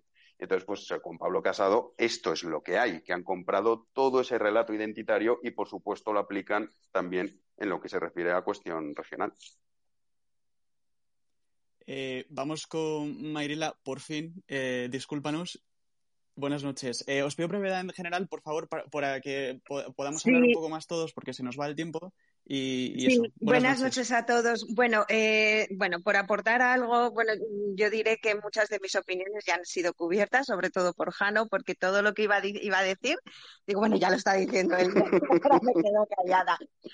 Nos han quedado simplemente un par de pelillos por ahí y simplemente eh, el hecho de, o, o yo percibo así las cosas, el hecho de que fiscalmente pueda haber una competencia entre comunidades autónomas, es que yo las identifico igual que a las personas o igual que a las empresas. O sea, es decir, cada uno tiene una estrategia y por lo menos intentaríamos competir al alza, no a la baja siempre, porque estamos intentando siempre competir para ser más deficitarios y reclamar más a los demás. O sea, a ver cómo me pueden cubrir carencias, a ver cómo. Yo creo que si en líneas generales todos intentáramos competir por tener mejores estrategias y, más, y ser más eficientes, al final el cómputo general sería todo al alza todo al alza. No es intentar siempre igualar a que me den más, a ser más deficitario. O sea, es como, como, como, vamos, me parece tan decadente como el comunismo. Lo siento porque esta es mi idea. En cuanto a, lo de la regulación de, de, las grandes empresas, a ver, yo soy de la idea de que hay cosas que cuanto menos se manoseen, mejor. O sea, quiero decir, una empresa es lo que es y debe siempre y no debe tener consideración con el medio. vamos, yo he sido empresario de varias empresas y al final hay una lección que sí que aprendí y es que el empresario tiene que ser empresario, no puede ser ni padre ni madre. En cuanto a un rol de padre o madre, lo que hace es fracasar todo, todo fracasa. O sea, y de esto sé bastante, porque yo fracasos tengo los míos en mi haber. Entonces, eh, hay que competir y hay que, y cada uno tiene que coger su rol. Yo creo que donde sí que se debería regular es al gobierno. O sea, quiero decir que cuando resulta que hay que regular a las grandes empresas, bueno, lo que hay que hacer es limitar la interacción entre las grandes empresas y los gobiernos. ¿Para qué? Para que se compita en igualdad, pero afectando a quién? ¿A las grandes empresas o a las pequeñas empresas o a las medianas empresas? No. A los gobiernos y a los grandes poderes eh, fácticos que no son, eh, que, no están compitiendo libremente, que es una competencia desleal. Bueno, yo siento esta aportación tan larga y no, no, para nada. O sea, después de, después de haber esperado tantísimo tiempo, no te preocupes. Que menos, eh, que menos. Bueno, un saludo, ¿eh? A todos. Sí, y, y, bueno, yo hablo desde Valencia, aunque soy asturiana y he vivido en varios sitios. vale. Un abrazo. Un millón de gracias, Mayrela. Vale. Eh, vamos con José Luis, que también lleva esperando mucho tiempo. José Luis, ¿nos escuchas? Eh, sí, sí. Eh, Dale. Creo que se ha quedado colgando un tema que es importantísimo y quiero incidir ahora en él. Antes has comentado que nuestro sistema de pensiones es insostenible, lo cual comparto, y has comentado también que urge reformarlo y cuanto antes mejor. ¿Qué modelo existe en otros países que te hayan convencido eh, y cuál implementarías aquí? Bueno, aquí el modelo que nosotros estamos en un sistema de reparto. Desde el sistema de reparto, ¿cómo funciona? El sistema de reparto funciona que las personas que están trabajando van aportando a una caja, por decirlo de alguna forma, y esa caja luego va pagando a los pensionistas. Luego existe otra fórmula, eh, que sería un sistema de capitalización. ¿Qué es un sistema de capitalización? Un sistema de capitalización es, usted, vamos a poner, eh, gana mil euros al mes. De esos mil euros al mes, usted decide qué porcentaje quiere que vaya a cubrir su futura pensión. Y ese dinero sí que lo está dejando usted en una caja que es luego de su propiedad, no como ahora. Nosotros pagamos al Estado y el Estado nos dice, sí, sí, usted no se preocupe, cuando se jubile le vamos a pagar la pensión durante tantos años. Entonces, ese sistema es el que nosotros deberíamos adoptar, porque el sistema de reparto tiene, como comentaba antes, dos problemas fundamentales. El primero de ellos es que está diseñado en una época en la que la esperanza de vida no era tan elevada como ahora, lo cual es una buena noticia. Oye, vivimos más, eso está muy bien. Y sobre todo está diseñado para unas tasas de desempleo que son muy, muy bajas. España en los últimos 20 años tiene una tasa de paro media del 17%. Entonces, eso es inviable. Y aparte somos de los países que cuenta con mayor esperanza de vida, lo cual pues está muy bien. Entonces, realmente nosotros lo que deberíamos ir es a un sistema de capitalización. ¿Qué es lo que pasa? Que cuando pasas de un sistema de reparto a un sistema de capitalización, obviamente todas esas personas que han sido engañadas ya bajo el sistema de reparto van a tener que cobrar una pensión que sea más baja. Entonces, ese es el gran problema y por eso no se hace, ¿no? Que es uno de los grandes problemas que tiene la democracia y es ese cortoplacismo en el que habitan siempre los gobernantes a la hora de tomar medidas. Porque, una medida impopular, ¿quién la va a tomar? O sea, cuando uno entra en Moncloa el día uno, lo que está pensando es dentro de cuatro años tengo otra vez elecciones y debo volver a ganarlas. Entonces, las políticas, aunque sean positivas para la población o en el corto plazo sean negativas, pero en el medio y largo plazo sean muy positivas, como son impopulares, no se adoptan. Entonces, bueno, esa es una de las cuestiones que yo creo que deberíamos reformar y que en realidad en España esto va a pasar antes o después. Lo que pasa es que, claro, es una patata caliente que se han ido pasando los distintos gobiernos. Sería muy injusto culpar solo a este gobierno del sistema de pensiones. Esto es un problema que viene desde hace muchísimos años y que se sabía que iba a llegar. Entonces, bueno, ni lo hizo en su momento Felipe González, ni lo hizo Aznar, ni lo hizo Zapatero, ni lo hizo Rajoy, y ahora pues a Pedro Sánchez si lo hace, lo hará por la presión de Europa, no porque él quiera que el déficit en España baje, porque esta, como digo, es una medida muy popular que además afecta a nueve millones de personas.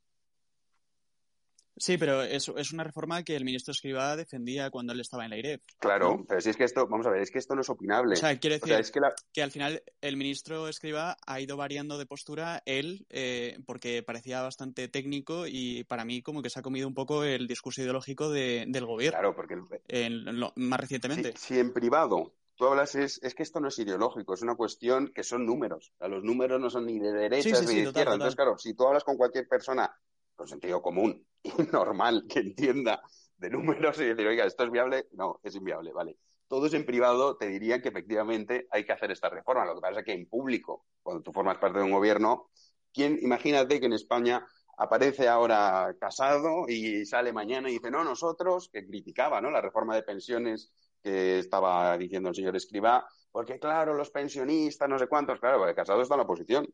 Dice, yo voy a hacer como que esto es, bueno, un gran drama y van a recortar la pensión a los pensionistas. Entonces, imagínate que Casado sale mañana y dice, no, yo lo primero que haré cuando gobierne en España será establecer un sistema de capitalización. Bueno, si dijese eso nadie lo entendería, pero vamos a suponer que lo explicase bien, ¿no? Entonces, eh, claro, que automáticamente las personas que ya son pensionistas, que son nueve millones, dejarían de votar al Partido Popular. Entonces, este es el gran problema que tienen muchas veces las democracias, aunque bueno, esto daría para un debate bastante más largo. Claro, pero sería tratar al votante como si fuera una persona adulta eh, capaz de asumir responsabilidad. Sí, ¿no? entonces es algo muy optimista. impensable. Sí. Vamos con Esther. Yo- Os reís, pero yo lo decía. No, yo también, yo también. Ha salido bien, parecía una broma, pero ha salido súper bien. Sí, sí, sí. que, que vais conmigo Esther, dale. y vale. Eh, ¿Tú crees, Jano, que vamos a ir a elecciones antes de 2023?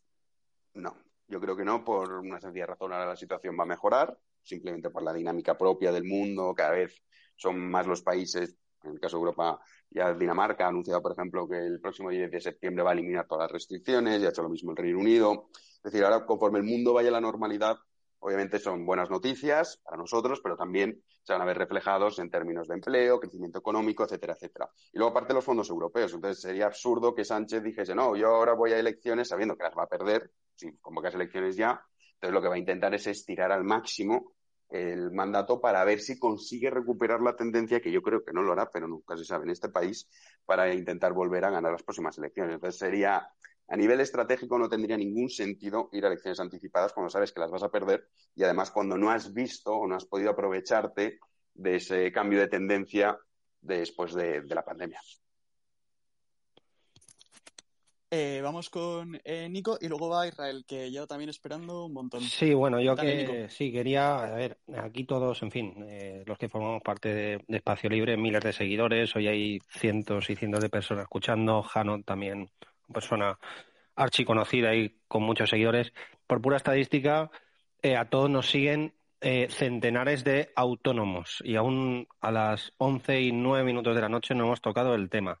Mm, eh, Este gobierno propuso, y luego se echó para atrás al parecer, el sistema este de cotizar por ingresos reales. Eso se quedó un poquito aparcado. Se quedó aparcado entre otros motivos porque los autónomos, en fin, esto de cotizar por ingresos reales, eh, sí, pero si cotiza 100 y, y- y- gana 110, pues sí, es por ingresos reales, pero te han quitado todo. Entonces, yo le quería preguntar a Jano un poco si, si eh, esta propuesta del gobierno cree que se va a retomar y, y qué es lo que deberían aceptar, qué conviene a los autónomos, eh, qué deberían aceptar y qué no deberían aceptar para que este colectivo, uno de los más maltratados de España, bajo mi punto de vista, eh, pudiera, pudiera salir a, a flote.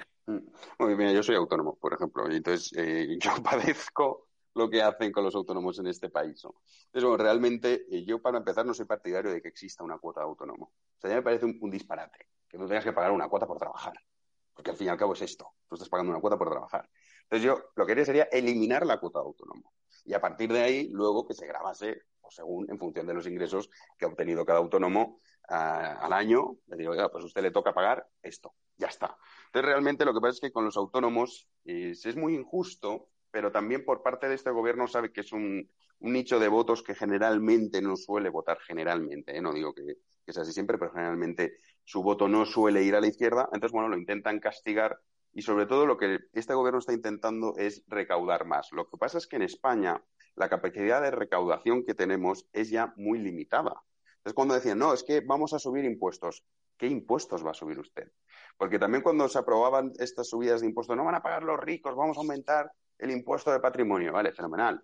Pero luego, a efectos prácticos, no suponen absolutamente nada lo que son los ingresos. Por ejemplo, con el impuesto de patrimonio que quería aprobar y que aprobó el gobierno en, este último, en este último año, realmente a nivel de lo que es las cuentas del Estado no representaban ni el 0,9%.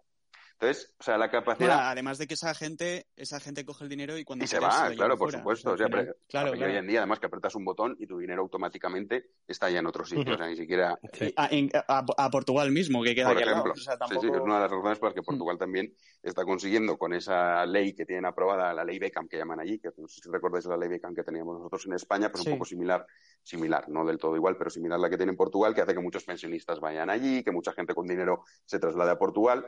Pero bueno, en realidad, el tema de los autónomos es una absoluta vergüenza la cantidad de, trabas que se le pone y esto también iría ligado con la intención de crear una sociedad clientelar. Es decir, una persona que trabaja y que no depende del Estado es un enemigo para cualquier gobierno de izquierdas. Entonces, a partir de ahí, lo que se trata es de intentar torpedear lo máximo posible para seguir creando esta sociedad clientelar en la que no se haga usted autónomo, hágase dependiente del Estado. Sí, está claro. Yo simplemente, por acabar tu, la, aportación que has hecho, simplemente avisar que como ahora los autónomos eh, han reclamado, y de Lorenzo Amón, en fin, ATA, las principales asociaciones de autónomos, eh, esto de ingresos reales y, eh, el, gobierno, este gobierno, vendió su propuesta como, oye, ya os hemos hecho caso a los autónomos cuando era todo lo contrario, era una vergüenza.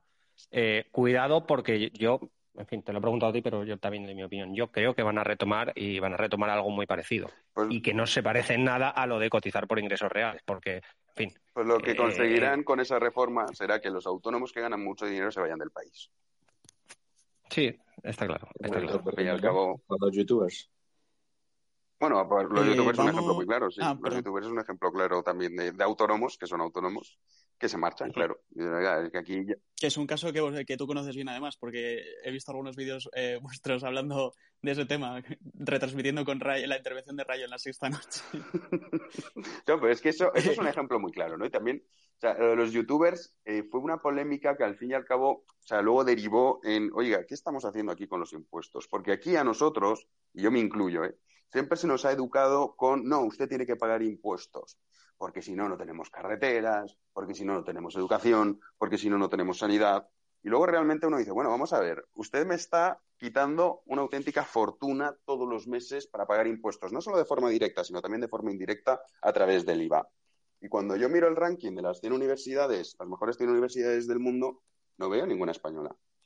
Y cuando veo que otros países que tienen unos impuestos muchísimo más bajos, veo que sí que están en unos índices de educación muy elevados por encima de España. Veo que también tienen sistemas sanitarios que son mejores que el sistema sanitario español. Entonces, claro, nosotros hemos sido educados y, por supuesto, también veo que tienen carreteras. Cuando voy a Suiza, no he visto a la gente en burro por caminos de tierra para llegar de Zurich a Berna. No, no, carreteras perfectamente asfaltadas, un sistema educativo fenomenal, un sistema sanitario estupendo. Entonces, claro, ese relato que a nosotros nos han vendido durante tantísimas décadas de que hay que pagar impuestos porque es que si no poco menos que la gente se va muriendo por las calles y que la gente no podría estudiar ni podría tener una educación, es que es mentira. Y eso habría que decirlo claramente. Y que no es necesario, por supuesto, hay que pagar impuestos. Yo no soy un anarcocapitalista no estoy en esa línea. Pero creo que hay que pagar impuestos, los justos, y sobre todo que se haga un buen uso de ese dinero que tiene el Estado. Lo que pasa es que aquí no. Aquí lo que hacemos, la universidad, ¿qué es? Una agencia de colocación. Que las universidades españolas son agencias de colocación. Y te salen, no, yo soy catedrático, no, yo soy doctor. Y dice, pero ¿cómo va a ser usted catedrático? ¿Cómo va a ser usted doctor? O sea, se ha degradado los títulos públicos a un nivel que es un poco también con la reforma esta que quiere hacer ahora el gobierno en relación a contratar mujeres, ¿no? O sea, al final, ¿esto a quién va a perjudicar? A la gente que no tenemos dinero para decir, oiga, pues yo voy a pagar a mi hijo una universidad privada o lo mando a estudiar a Estados Unidos, al Reino Unido o a donde me dé la gana. Esto al final el que perjudica es a la gente que tiene menos recursos económicos, que va a tener, va a tener un título público que no vale absolutamente nada. Pero bueno, como estamos en esta época de la idiocia generalizada, pues todo nos parece estupendo. Ay, qué bien, sí, claro que sí, que todo el mundo pueda estudiar y qué fenomenal. Mira cuántos títulos tenemos y para qué te sirven. Para nada, porque están degradados. No, sí, se nos ha colado eh, Pérez Rollo de catedrático de Constitucional, ya puede pasar de todo ahora. Eh, ahora Israel eh, quería hacer una pregunta. Hola, buenas noches Israel y perdona, perdona. Nada, hola, buenas noches a todos y buenas noches a Jano. Pues yo quería preguntar acerca de el horizonte que nos depara, porque bueno, en España siempre nos quejamos de muchísimas cosas, pero yo diría que las dos más importantes son el mercado laboral y las pensiones. Todo lo demás es pecata minuta, porque bueno, por regular que sea el resto, no nos va a condenar. Esas dos cosas sí. Y sobre el mercado laboral, eh, tenemos la suerte en principio que Europa parece que está apretando fuerte y nos va a imponer ciertas medidas razonables, sobre todo de flexibilidad y tal. Y sobre las pensiones, no tengo tanta fe porque, en teoría, el acuerdo al que llegaron se repartieron en dos partes. Una era la bonita, que se ha aprobado, y la otra es la mala, de cómo sale el dinero. ¿Cómo crees que reaccione Europa a esto? ¿Va a aceptar, va a poner condiciones, va, van a tener que renegociar todo desde el principio o qué crees que va a pasar? Gracias. Muchas gracias. Israel. Buenas noches, Israel. Pues bueno, realmente lo que comentamos un poco antes, ¿no? La Unión Europea, esto, lo de los fondos, que insisto, se ha vendido como que nos dan el dinero de golpe y ya está. No, no, no. Esto tiene, obviamente, es, un rescate. O sea, eh, cuando, no sé si recordáis las imágenes cuando iba la Troika a Grecia y se producían esas manifestaciones salvajes, ¿no? ¿Lo recordáis? Pues bueno, los burócratas. Los hombres de negro. Sí, los hombres de negro, los famosos hombres de negro. la Unión Europea aprendió la lección. No sé si recordáis, luego ganó eh, Syriza y, en fin, hubo un movimiento incluso antieuropeo. En fin, un absoluto desastre. Entonces, claro, la Unión Europea ha aprendido la lección y ha dicho, bueno, esto llama rescate. Varoufakis, por ejemplo, sí, el caso de Varoufakis también. Y entonces, millonario, ¿eh? por cierto, comunista, pero millonario perdido. Entonces, bueno, el caso. Bueno, eh, su mujer, ¿no? Muy común eso. Sí, su mujer y, él también, claro, por ser el marido de. El tío luego estaba posado en París, ¿no? Es lo que decía antes. decía que no iba a aceptar condiciones de Europa. Sí, al final, pues no es que, al final no es que eh, Cipras aceptase las condiciones de Europa, sino que fueron todavía más severas que si los hubiese aceptado antes. Entonces, bueno, en realidad eh, lo que ocurre es que, o sea, la Unión Europea dice, vale, oiga, yo le voy a dejar el dinero, pero obviamente usted tiene que tomar una serie de reformas porque aquí tiene que presentarme unas cuentas. Entonces, la reforma laboral, por ejemplo, que comentaba Israel, la reforma laboral, una de las pocas cosas que hizo bien el gobierno de Mariano Rajoy fue esa. Entonces, eh, ahora lo que se pretende es derogar esa reforma laboral. Cuanto más rígida sea una legislación laboral, peor es para la contratación. Nosotros no tenemos que olvidar que el que contrata y el que genera riqueza es el empresario. El empresario que habrá de todo. Sí, habrá empresarios mejores, habrá empresarios peores, habrá empresarios que intentan hacer chanchullos. No lo vamos a decir, vamos a decir que los empresarios son, vamos, él no va más, pero son los que generan riqueza y crean empleo. Entonces, en el caso de la reforma laboral en España, yo sería partidario, por ejemplo. entrecortado yo sola? No, no, está, está bien. Dale, Vale, eh, como decía, en la reforma laboral, en el caso de España, lo que deberíamos hacer es en esa línea en la que fue el Partido Popular. O sea, facilitar la contratación. Luego muchas veces cuando nos dicen, no, es que en España tenemos muchos contratos temporales. Hombre, es lógico también que tengamos tantos contratos temporales cuando, por ejemplo, tienes la indemnización por despido más alta de toda Europa. Y hay gente que cree que el tener una indemnización por despido elevada es un derecho. Pero ¿qué clase de derecho es aquel en el cual a ti te despiden y luego no encuentras trabajo, sobre todo gente ya de cierta edad que no vuelva a encontrar trabajo nunca a lo largo de su vida? ¿No será mejor que si ustedes despiden puedan encontrar un puesto de trabajo en cuestión de días, que es lo que ocurre en países en los que no existe, por ejemplo, indemnización por despido. Entonces nosotros tenemos eh, una mentalidad, sobre todo a nivel de España, muy estatista, que viene de siglos incluso, me atrevería a decir, de historia, de creer que el Estado tiene que protegernos y tiene que velar por nuestra seguridad, tiene que velar por, vuestro por nuestro bienestar. Mira, sacó un informe el, el, BBVA, que hace, de vez en cuando hace algún estudio interesante, y una de las preguntas que hacía a los ciudadanos, lo hacía a nivel europeo, era, ¿cree usted que el Estado debe garantizarle un nivel de vida digno? Esa era una posibilidad, esa respuesta, y la otra era que no, que cada ciudadano debía ser él, a través de su trabajo, su esfuerzo, eh, tener un nivel de vida digno. Bueno, pues en España el 77%, 77, era por supuesto el porcentaje más elevado de toda Europa, contestaba que el Estado es el que debía proporcionarnos un nivel de vida digno. Entonces, claro, a partir de ahí es evidente que hay muchísimas reformas que se deben aplicar en España, que serían positivas, que no se hacen porque la mentalidad, la hegemonía cultural que hay en España es tremendamente estatista. Y ese es uno de los grandes problemas. Entonces, bueno, esperemos que la Unión Europea no permita que este gobierno consiga el objetivo de derogar la reforma laboral y todavía crear una sociedad clientelar que vive a base de limosnas. Lo, lo paradójico de esto que decías es que al final el Estado eh, es el que se arroga la, mm, como el éxito de haber conseguido eh, un, vamos, eh, dar esos servicios, pero claro, la culpa de no dar, de, de no dar otros tantos eh, nunca es del Estado, siempre es de los particulares, después de los empresarios, etc. Hombre, tra trabajo, trabajo han dado, tienen récord de asesores, trabajo dan. sí, sí.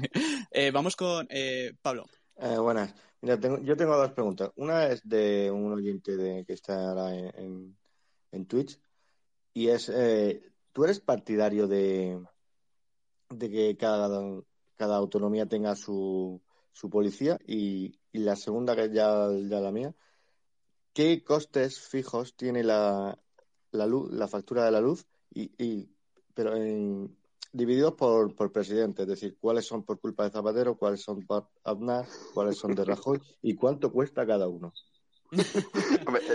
Esos datos, no, esos datos no, no los tengo. Me encantaría poder. No, se ha traído el Excel. No. y, sobre, y sobre la policía que preguntabas, eh, no, no, yo no soy partidario. De, yo creo que la Policía Nacional y la Guardia Civil, principalmente, deberían ser los que velasen por la seguridad a nivel, a todo el territorio nacional. No soy partidario de las policías autonómicas. Vale. Eh, vamos con, vamos con Javier.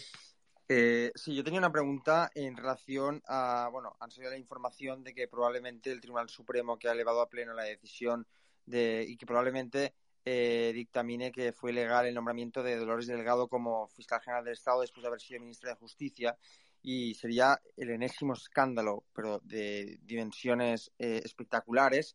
Y, claro, después de Plus Ultra, después de eh, las maletas de Delsi, después de el, el cese de Pérez de los Cobos, después de todo esto, eh, no sé cómo lo ves tú, pero ¿crees que va a tener algún tipo de, de repercusión eh, mediática en contra de, del gobierno? ¿O que, eh, como tienen el control de los medios de comunicación, pueden seguir haciendo fechorías sin, que les pase factura electoral? Em, de, alguna manera, eh, parece insólito que si, si, si te fijas realmente en lo que están haciendo, y, y, cómo van a cara descubierta diciendo, me acuerdo de la frase, ¿no? De, quién depende la fiscalía, ¿eh?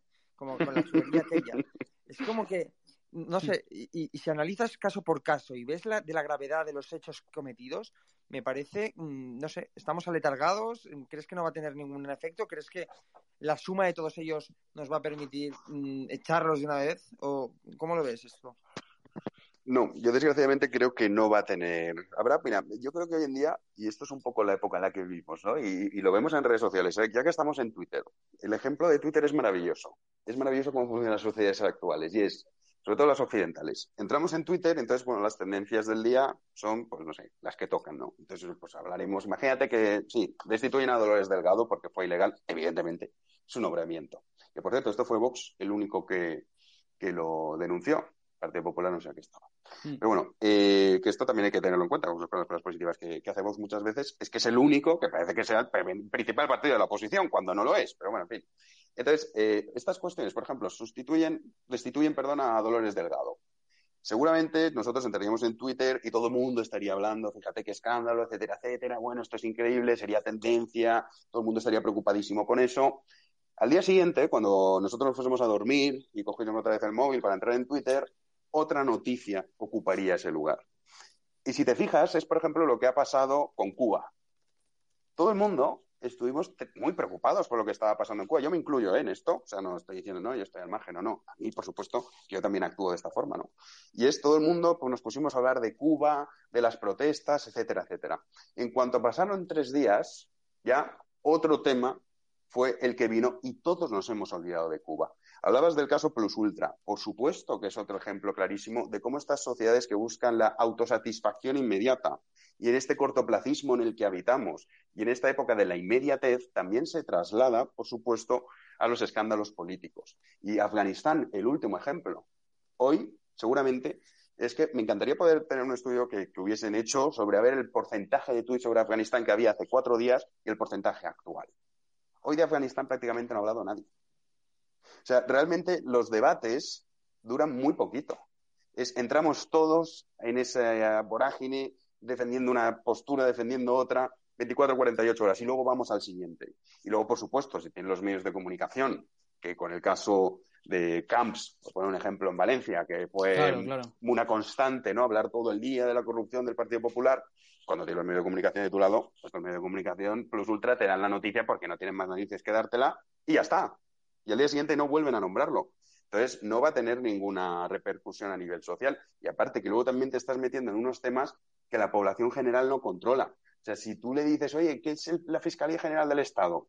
Pues habrá mucha gente que no sabrá ni lo que es. Entonces, claro, son temas que realmente no, no trascienden más allá del, del cabreo momentáneo que podamos tener en redes sociales o en Instagram, en Facebook o en la comidilla del día en las tertulias políticas. Solo apuntar que el diario El País le dedicó 169 portadas a Francisco Camps y por el tema de los lo que fue absuelto. Lo país, ¿no?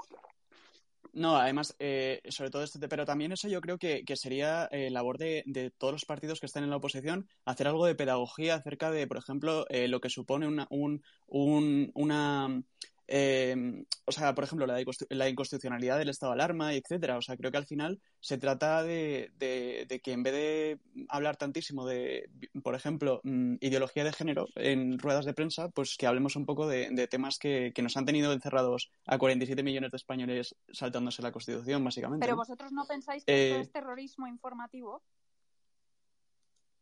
Bueno, eso ya cada uno, o sea, yo al final... No, eso es eh, banalizar la palabra los periodistas, simplemente es No, los periodistas sabrán lo que hacen y luego sabrán si, si lo que es el cuarto poder lo están haciendo bien o mal. Eso ya cada uno que opine lo que quiera, ¿no? Eh, yo, por cerrar, y ya vamos haciendo una ronda final, lo siento porque es que es, muchísimo estáis pidiendo la palabra, pero es que no hay. Jano, estás invitadísimo otro día cuando quieras eh, para que te hagan mil preguntas más. Eh, yo te quería preguntar sobre el gasto de las comunidades autónomas, porque se publicó que, que había un 15, o sea, un, un 13%, juraría que era, eh, casi del PIB se gasta en, en, en sueldos públicos de, las, de, de todos los niveles administrativos. Entonces, eh, ¿qué opinas tú de, la, del, del el sistema autonómico? Yo soy partidario del sistema autonómico. De lo que no soy partidario es del funcionamiento. Es un poco como hablábamos antes de la Unión Europea. Yo soy partidario de la Unión Sí. Europea, pero no soy partidario de cómo funciona la actual Unión Europea. Sistema autonómico lo mismo. Porque yo creo que el sistema autonómico tiene... Es que es lo que comentamos un poco antes, ¿no? Que estaba relacionado. O sea, lo que vemos ahora es que los sistemas autonómicos se están creando como una especie de mini estados, eh, los cuales si un estado, un mini estado que se crea, consigue molestar mucho al gobierno central, entonces tiene una serie de privilegios que no tiene, por ejemplo, comunidades autónomas que no están en contra de la nación española. Es el caso, hablábamos del cupo vasco, pero pasa lo mismo en Cataluña, está empezando a pasar también ahora en la comunidad valenciana, pasa en Baleares, vemos también como el auge del BNG, por ejemplo, ¿no? el, el bloque nacionalista galego que ha vuelto al Congreso de los Diputados. Entonces, el, el gran problema de las comunidades autónomas es que el sistema está diseñado de una forma que permite la extorsión. Por eso yo soy partidario, entre otras razones, de que eso no se pueda dar. Es decir, que el gobierno central no pueda venir un partido político que tiene un 1% de apoyo popular a nivel nacional, con sus seis diputados, como es el caso del PNV, y que en detrimento de todo el resto de España tenga una serie de privilegios. Entonces, el problema del sistema autonómico no es el sistema autonómico per se, es cómo está Es la ley diseñado. la ley electoral y cómo está diseñado, sobre todo, esa Sí, ¿no? capacidad de extorsión que pueden hacer partidos con eh, apoyo popular muy bajo. Entonces, bueno, a mí me gusta el sistema autonómico, soy partidario todavía de descentralizar más el poder, cuanto menos, cuanto más descentralizado esté el poder, mejor, pero claro, actualmente eso no se da. Entonces, es uno de los grandes problemas. Eh, lo que tú me dices del gasto, eso de decir que eso corre mucho cuando dicen, no, es que el gasto de las comunidades autónomas de sueldos es el 13%, eso no es verdad. No es Claro. verdad, ¿eh? No, Ah, no, ¿no? lo es. No lo es. Ojalá, ojalá lo fuese, ¿eh? porque entonces nos quitaríamos solamente con una medida No, o sea, quiero, quiero decir que la, la- Bueno, voy a decir la fuente para, para que alguien, o sea, por- porque la gente sepa que si no es así, no es así. Es Voz Populi, lo publicó Voz Pero dijo, eh, ¿solo verdad es que- sueldos? ¿Solo sueldos? Eh, o sea, el, el titular en- el titular era España gasta ya en sueldos públicos 140.000 millones, tantos como los fondos europeos. Y dice, el gasto en personal de las administraciones públicas alcanzó en 2020 un nuevo récord. Se trata de una cifra equivalente al 12,5% del PIB y a los fondos que Bruselas ha fijado para España. Pero ¿cómo nos vamos a los 140 mil millones en sueldos públicos? Que, eh, o sea, lo que decía era que equivale al 12,5% del PIB, lo que nos gastamos en la masa salarial. Eso ya no, no, o sea, yo no puedo decir porque no controlo tanto del tema como para decir si eso es verdad o mentira, la verdad. Eh, yo, eh, hilando una cosa, sí que decir una puntualización, ¿no? que ya estamos acabando. Sobre lo que ha dicho Jano, eh, sobre el tema de autonómico, eh, te puede gustar más cómo funciona menos, pero vamos a ponernos en la situación de un ciudadano de Madrid que le han bajado impuestos eh, mes tras mes o año tras año, ahora va a quitar alguno más, aunque sea testimonial. Eh, ese ciudadano de Madrid va a estar a favor de que no haya comunidad de Madrid y que le gobierne Pedro Sánchez. Claro, no, no. Eh, claro. Este es el tema. Eh, ahí es a donde voy, claro. Otra cosa es que ciertas comunidades pues estiren el chicle de alguna forma, digamos, eh, generen presiones, generen un poco, en fin, eh, secuestren voluntades y, y hagan en sus comunidades, pues, en fin, cosas indeseables. Pero claro, las que lo hacen bien, esos ciudadanos que están gobernados bien en esas comunidades, va a querer que le gobierne un Estado de otro color, mm, porque sí. Claro, ese es el problema de la centralización. Por eso cuando muchas veces eh, se hablan de no, es que hay que centralizar las competencias, bueno, lo que usted está diciendo realmente es darle el poder total a un gobernante, en este caso Co- Pedro correcto. Sánchez. Bueno, Correcto. pero yo creo que yo creo que eso iría ligado a que la representación del Parlamento fuera más eh, más real a lo que, o sea, sí, se ajustara más a lo que, o sea, no, no creo que la- lo de las autonomías, eh, o sea, ir a un sistema más centralista, eh, no, no creo que se entendiera si no hay que reformar también la reforma, o sea, la, la, la ley electoral para, para ver que- esa representación. Pero mira, eso, O sea, creo que una cosa no se entiende sin la por otra. ejemplo, con la reforma, si reformásemos, que yo soy partidario, ¿eh? de una persona, un voto, ¿no? que es, es lo que siempre se habla, que el voto de una persona en Soria valga lo mismo que el voto de una persona de Madrid. Realmente, sí, cuando se han hecho esos estudios diciendo, bueno, pues si tuviésemos esta, esta ley eh, que fuese así, no variaría mucho el resultado, ¿eh? No variaría. Entonces, eh, realmente eh, podríamos decir, bueno, pues que esto creo que lo llevó Ciudadanos en su momento, creo recordar, a lo mejor estoy equivocado, ¿eh? pero me suena que fue Ciudadanos, que a mínimo un 5% de voto. Bueno, Sí, eh, eso, sí, creo que recuerdo eso sería distinto.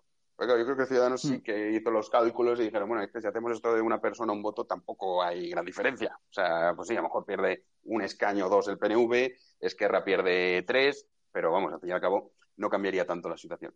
Sin embargo, si lo haces con eso, con un umbral, por ejemplo, que es lo que pasa en la Comunidad de Madrid, la ley electoral de la Comunidad de Madrid establece un 5% mínimo de voto para poder entrar en la Asamblea. Entonces, Sí, es que yo creo que lo cogían de las leyes autonómicas, de algunas leyes autonómicas. Eso que- sería diferente. Eso sería diferente. Pero es que aún así, o sea, si realmente el problema, lo que haríamos eso sería un parche. Porque evitaríamos que a lo mejor hubiese ciertos partidos, porque yo no descartaría que existiese una coalición pro-secesionista en Cataluña, en la que se juntasen Esquerra, Junts per Cat, la CUP, y luego dentro de esa organización, megaestructura, cada uno tuviese su, digamos, su parcela independiente. Eso sería un parche. Ahora, sin embargo, Mm. si tú les quitas el relato, es que te lo cargas de facto. O sea, ya te- España ens roba, desaparece al día siguiente. Cuando digan, oiga, ¿por qué somos una comunidad autónoma, como el caso de Cataluña, que cada vez tenemos menos empresas, cada vez tenemos más inseguridad, cada vez tenemos menos inversión, cada vez tenemos más desempleo? ¿Qué vas a decir? No, es que esto es porque como los presupuestos no nos dan, claro, el Estado español se queda nuestro dinero. No, no, oiga, lo tiene usted. ¿A quién culpas? Entonces, yo creo que es más importante ir a destrozar el relato que no poner un parche particular que además puede servir luego para hacerse las víctimas, que estamos en esta época del victimismo absoluto, de no, es que claro, fíjate, como han hecho esta reforma de la ley electoral, van contra los deseos del pueblo catalán, etcétera, etcétera. Entonces, yo directamente apostaría por cargarme el relato e ir al fondo de la cuestión, más allá de poner un parche. Pero, Jano, entonces eres independentista, ¿verdad? Yo sí, sí, como, como has podido comprobar, sí. Bueno, pues eh, si os parece, como ya vamos tarde, eh, lo siento porque hay mogollón de solicitudes de, para pedir la palabra. Vamos, eh, solicitudes de palabra. Eh, Sí. perdón. Hoy ha sido una barbaridad. Y bueno, si queréis, hacemos una ronda final y ya está. Nico. Sí, no, nada, simplemente por despedir y eh, despedirme de todos los oyentes, agradecerle que estén ahí y luego, bueno, o sea, agradecer también a, a Jano, eh, está invitado cuando quiera y animo a todo el mundo a seguirle porque, bueno, ya habéis visto la claridad con la que se expresa, pues es lo mismo en, en todo lo que hace. Si no lo conocéis, pues os animo a seguirle. Y nada más, todos los jueves aquí nos vemos en este espacio libre. Gracias a todos. Eh, José Luis. Bueno, eh, pues agradecer a Jano que haya estado con nosotros, también a todos los oyentes y eh, hasta el próximo jueves. Eh, 25. Gracias, Jano, por estar aquí. La verdad me encantó mucho esta charla, eh, sobre todo la, tu, tu, tu capacidad de explicar conceptos que a veces pueden costar entender de una forma tan sencilla. Dicho así, parece lo que comentábamos antes de la ministra de Trabajo, pero en realidad no. O sea, lo, los he explicado súper bien y te lo agradezco mucho y espero volver a verte por aquí. ¿De dónde eres, 25? Yo soy de Italia, de Nápoles, pero, Ah, Madai. pero vivo aquí desde hace ya 15 años. Ya. Ah, muy bien, muy bien, muy bien. Sí. Eh, Esther. Bueno, muchas gracias, Jano, por haber estado con nosotros. Y yo lo único que voy a decir a modo de conclusión es que pagamos un 21% de IVA en la factura de la luz. Entonces, cuanto más suba el precio de la luz, más se embolsa el gobierno. Están encantados de conocerse con el tema de la luz. Buenas noches. Buenas noches, Esther. Eh. Pablo. Pa- Ah, Pablo vale, se ha ido. no me he dado cuenta que me había dado la palabra. Yo solo quería agradecer a Jano por venir y espero que esta vez se escuche bien por Twitch y decir a los oyentes que, que, que en breve eh, estará subido a todo a, a las demás plataformas. Javier. Eh, nada, agradecer también a Jano y decir que, que creo que, bueno, y a todos los oyentes que han estado y sobre todo eh, a los que han intentado intervenir, a los que han intervenido, y, y decir que lo que hacemos aquí, eh, aunque no lo parezca, es importante, que hemos- nos hemos reunido casi mil personas y, y- y seguimos, y hay que seguir al pie del cañón, así que os esperamos cada jueves. Y bueno, Jano, si quieres comentar algo más antes de despedirnos. Nada, simplemente agradeceros la invitación. Ya espero que no haya aburrido demasiado al personal y que encantado cuando queráis, pues me tenéis a vuestra entera disposición. Y para finalizar, siempre, viva el rey. Viva el rey. Viva. Eh, yo te lo agradezco. Haber en- entendido, vamos, viva en el todos, ya, ya lo han dicho todo. Ya, ya lo han dicho Con lo, todos. eh, yo con lo agradecerte bonito que había quedado, Pablo. Viva el rey, viva España. por favor. Esto es un poco para, en fin, me gusta para provocar un poco. Bueno, eh, muchísimas gracias a Jano, muchísimas gracias a todos los que nos habéis estado escuchando y a, bueno, obviamente a todos mis compañeros. Eh, sabéis que podéis escuchar el podcast cuando se cuelgue en Espacio Libre TW, que es la cuenta de, de Twitter. Y, y nada, aquí un placer enorme eh, que si hablas con Rayo, eh, dile por favor que se pase por aquí y también Claro, está sí, invitadísimo. sí, sí, sí, de esto se lo diré. Y- Dime, bueno, luego, si quieres, mándame y- un mensaje y hablo con él. Sí, A hablamos. ver, Juan, además no es- te lo va a decir él, pero te lo digo yo. Y si hablas con Federico, dile que Ah, Pero Federico no tiene Federico, ¿Sabes? Que a más de ¿Sabes? le da taquicardia de pensarlo. ¿Sabes lo que pasa con Federico? Que Federico no tiene redes. Sí que sigue, ¿eh? Las redes. Sí, pero se entera de Sí, todo. Se sí, entera sí, de sí, todo lo que sí que sigue las redes, lo que pasa es que él no, no sé con qué perfil, tendrá un, tiene un perfil anónimo, luego a lo mejor si lo descubriésemos algún día sería curioso, a lo mejor está contestando por ahí, no sé, sería maravilloso que fuese uno de estos perfiles anónimos con cientos de miles de seguidores, pero Sí. no, yo se lo, yo se lo comento, yo se lo comento, ahora no, ya- igual que igual que con Juan, con Rayos digo que seguro, porque además es un tío estupendo, con Federico no sé, no, Bueno, y además a estas horas Federico está durmiendo, ¿eh? porque se levanta pronto. Sí. Bueno, pues un millón de gracias a todos y nada, nos vemos el próximo jueves a las 10 eh, en Espacio Libre. Un fuerte Un abrazo a abrazo y buenas todos. noches. Gracias. Un abrazo. Buenas Buenas noches. noches. Abrazo. noches. Buenas está. Buenas noches, noches. viva España. Viva el rey. Buenas noches, hasta luego.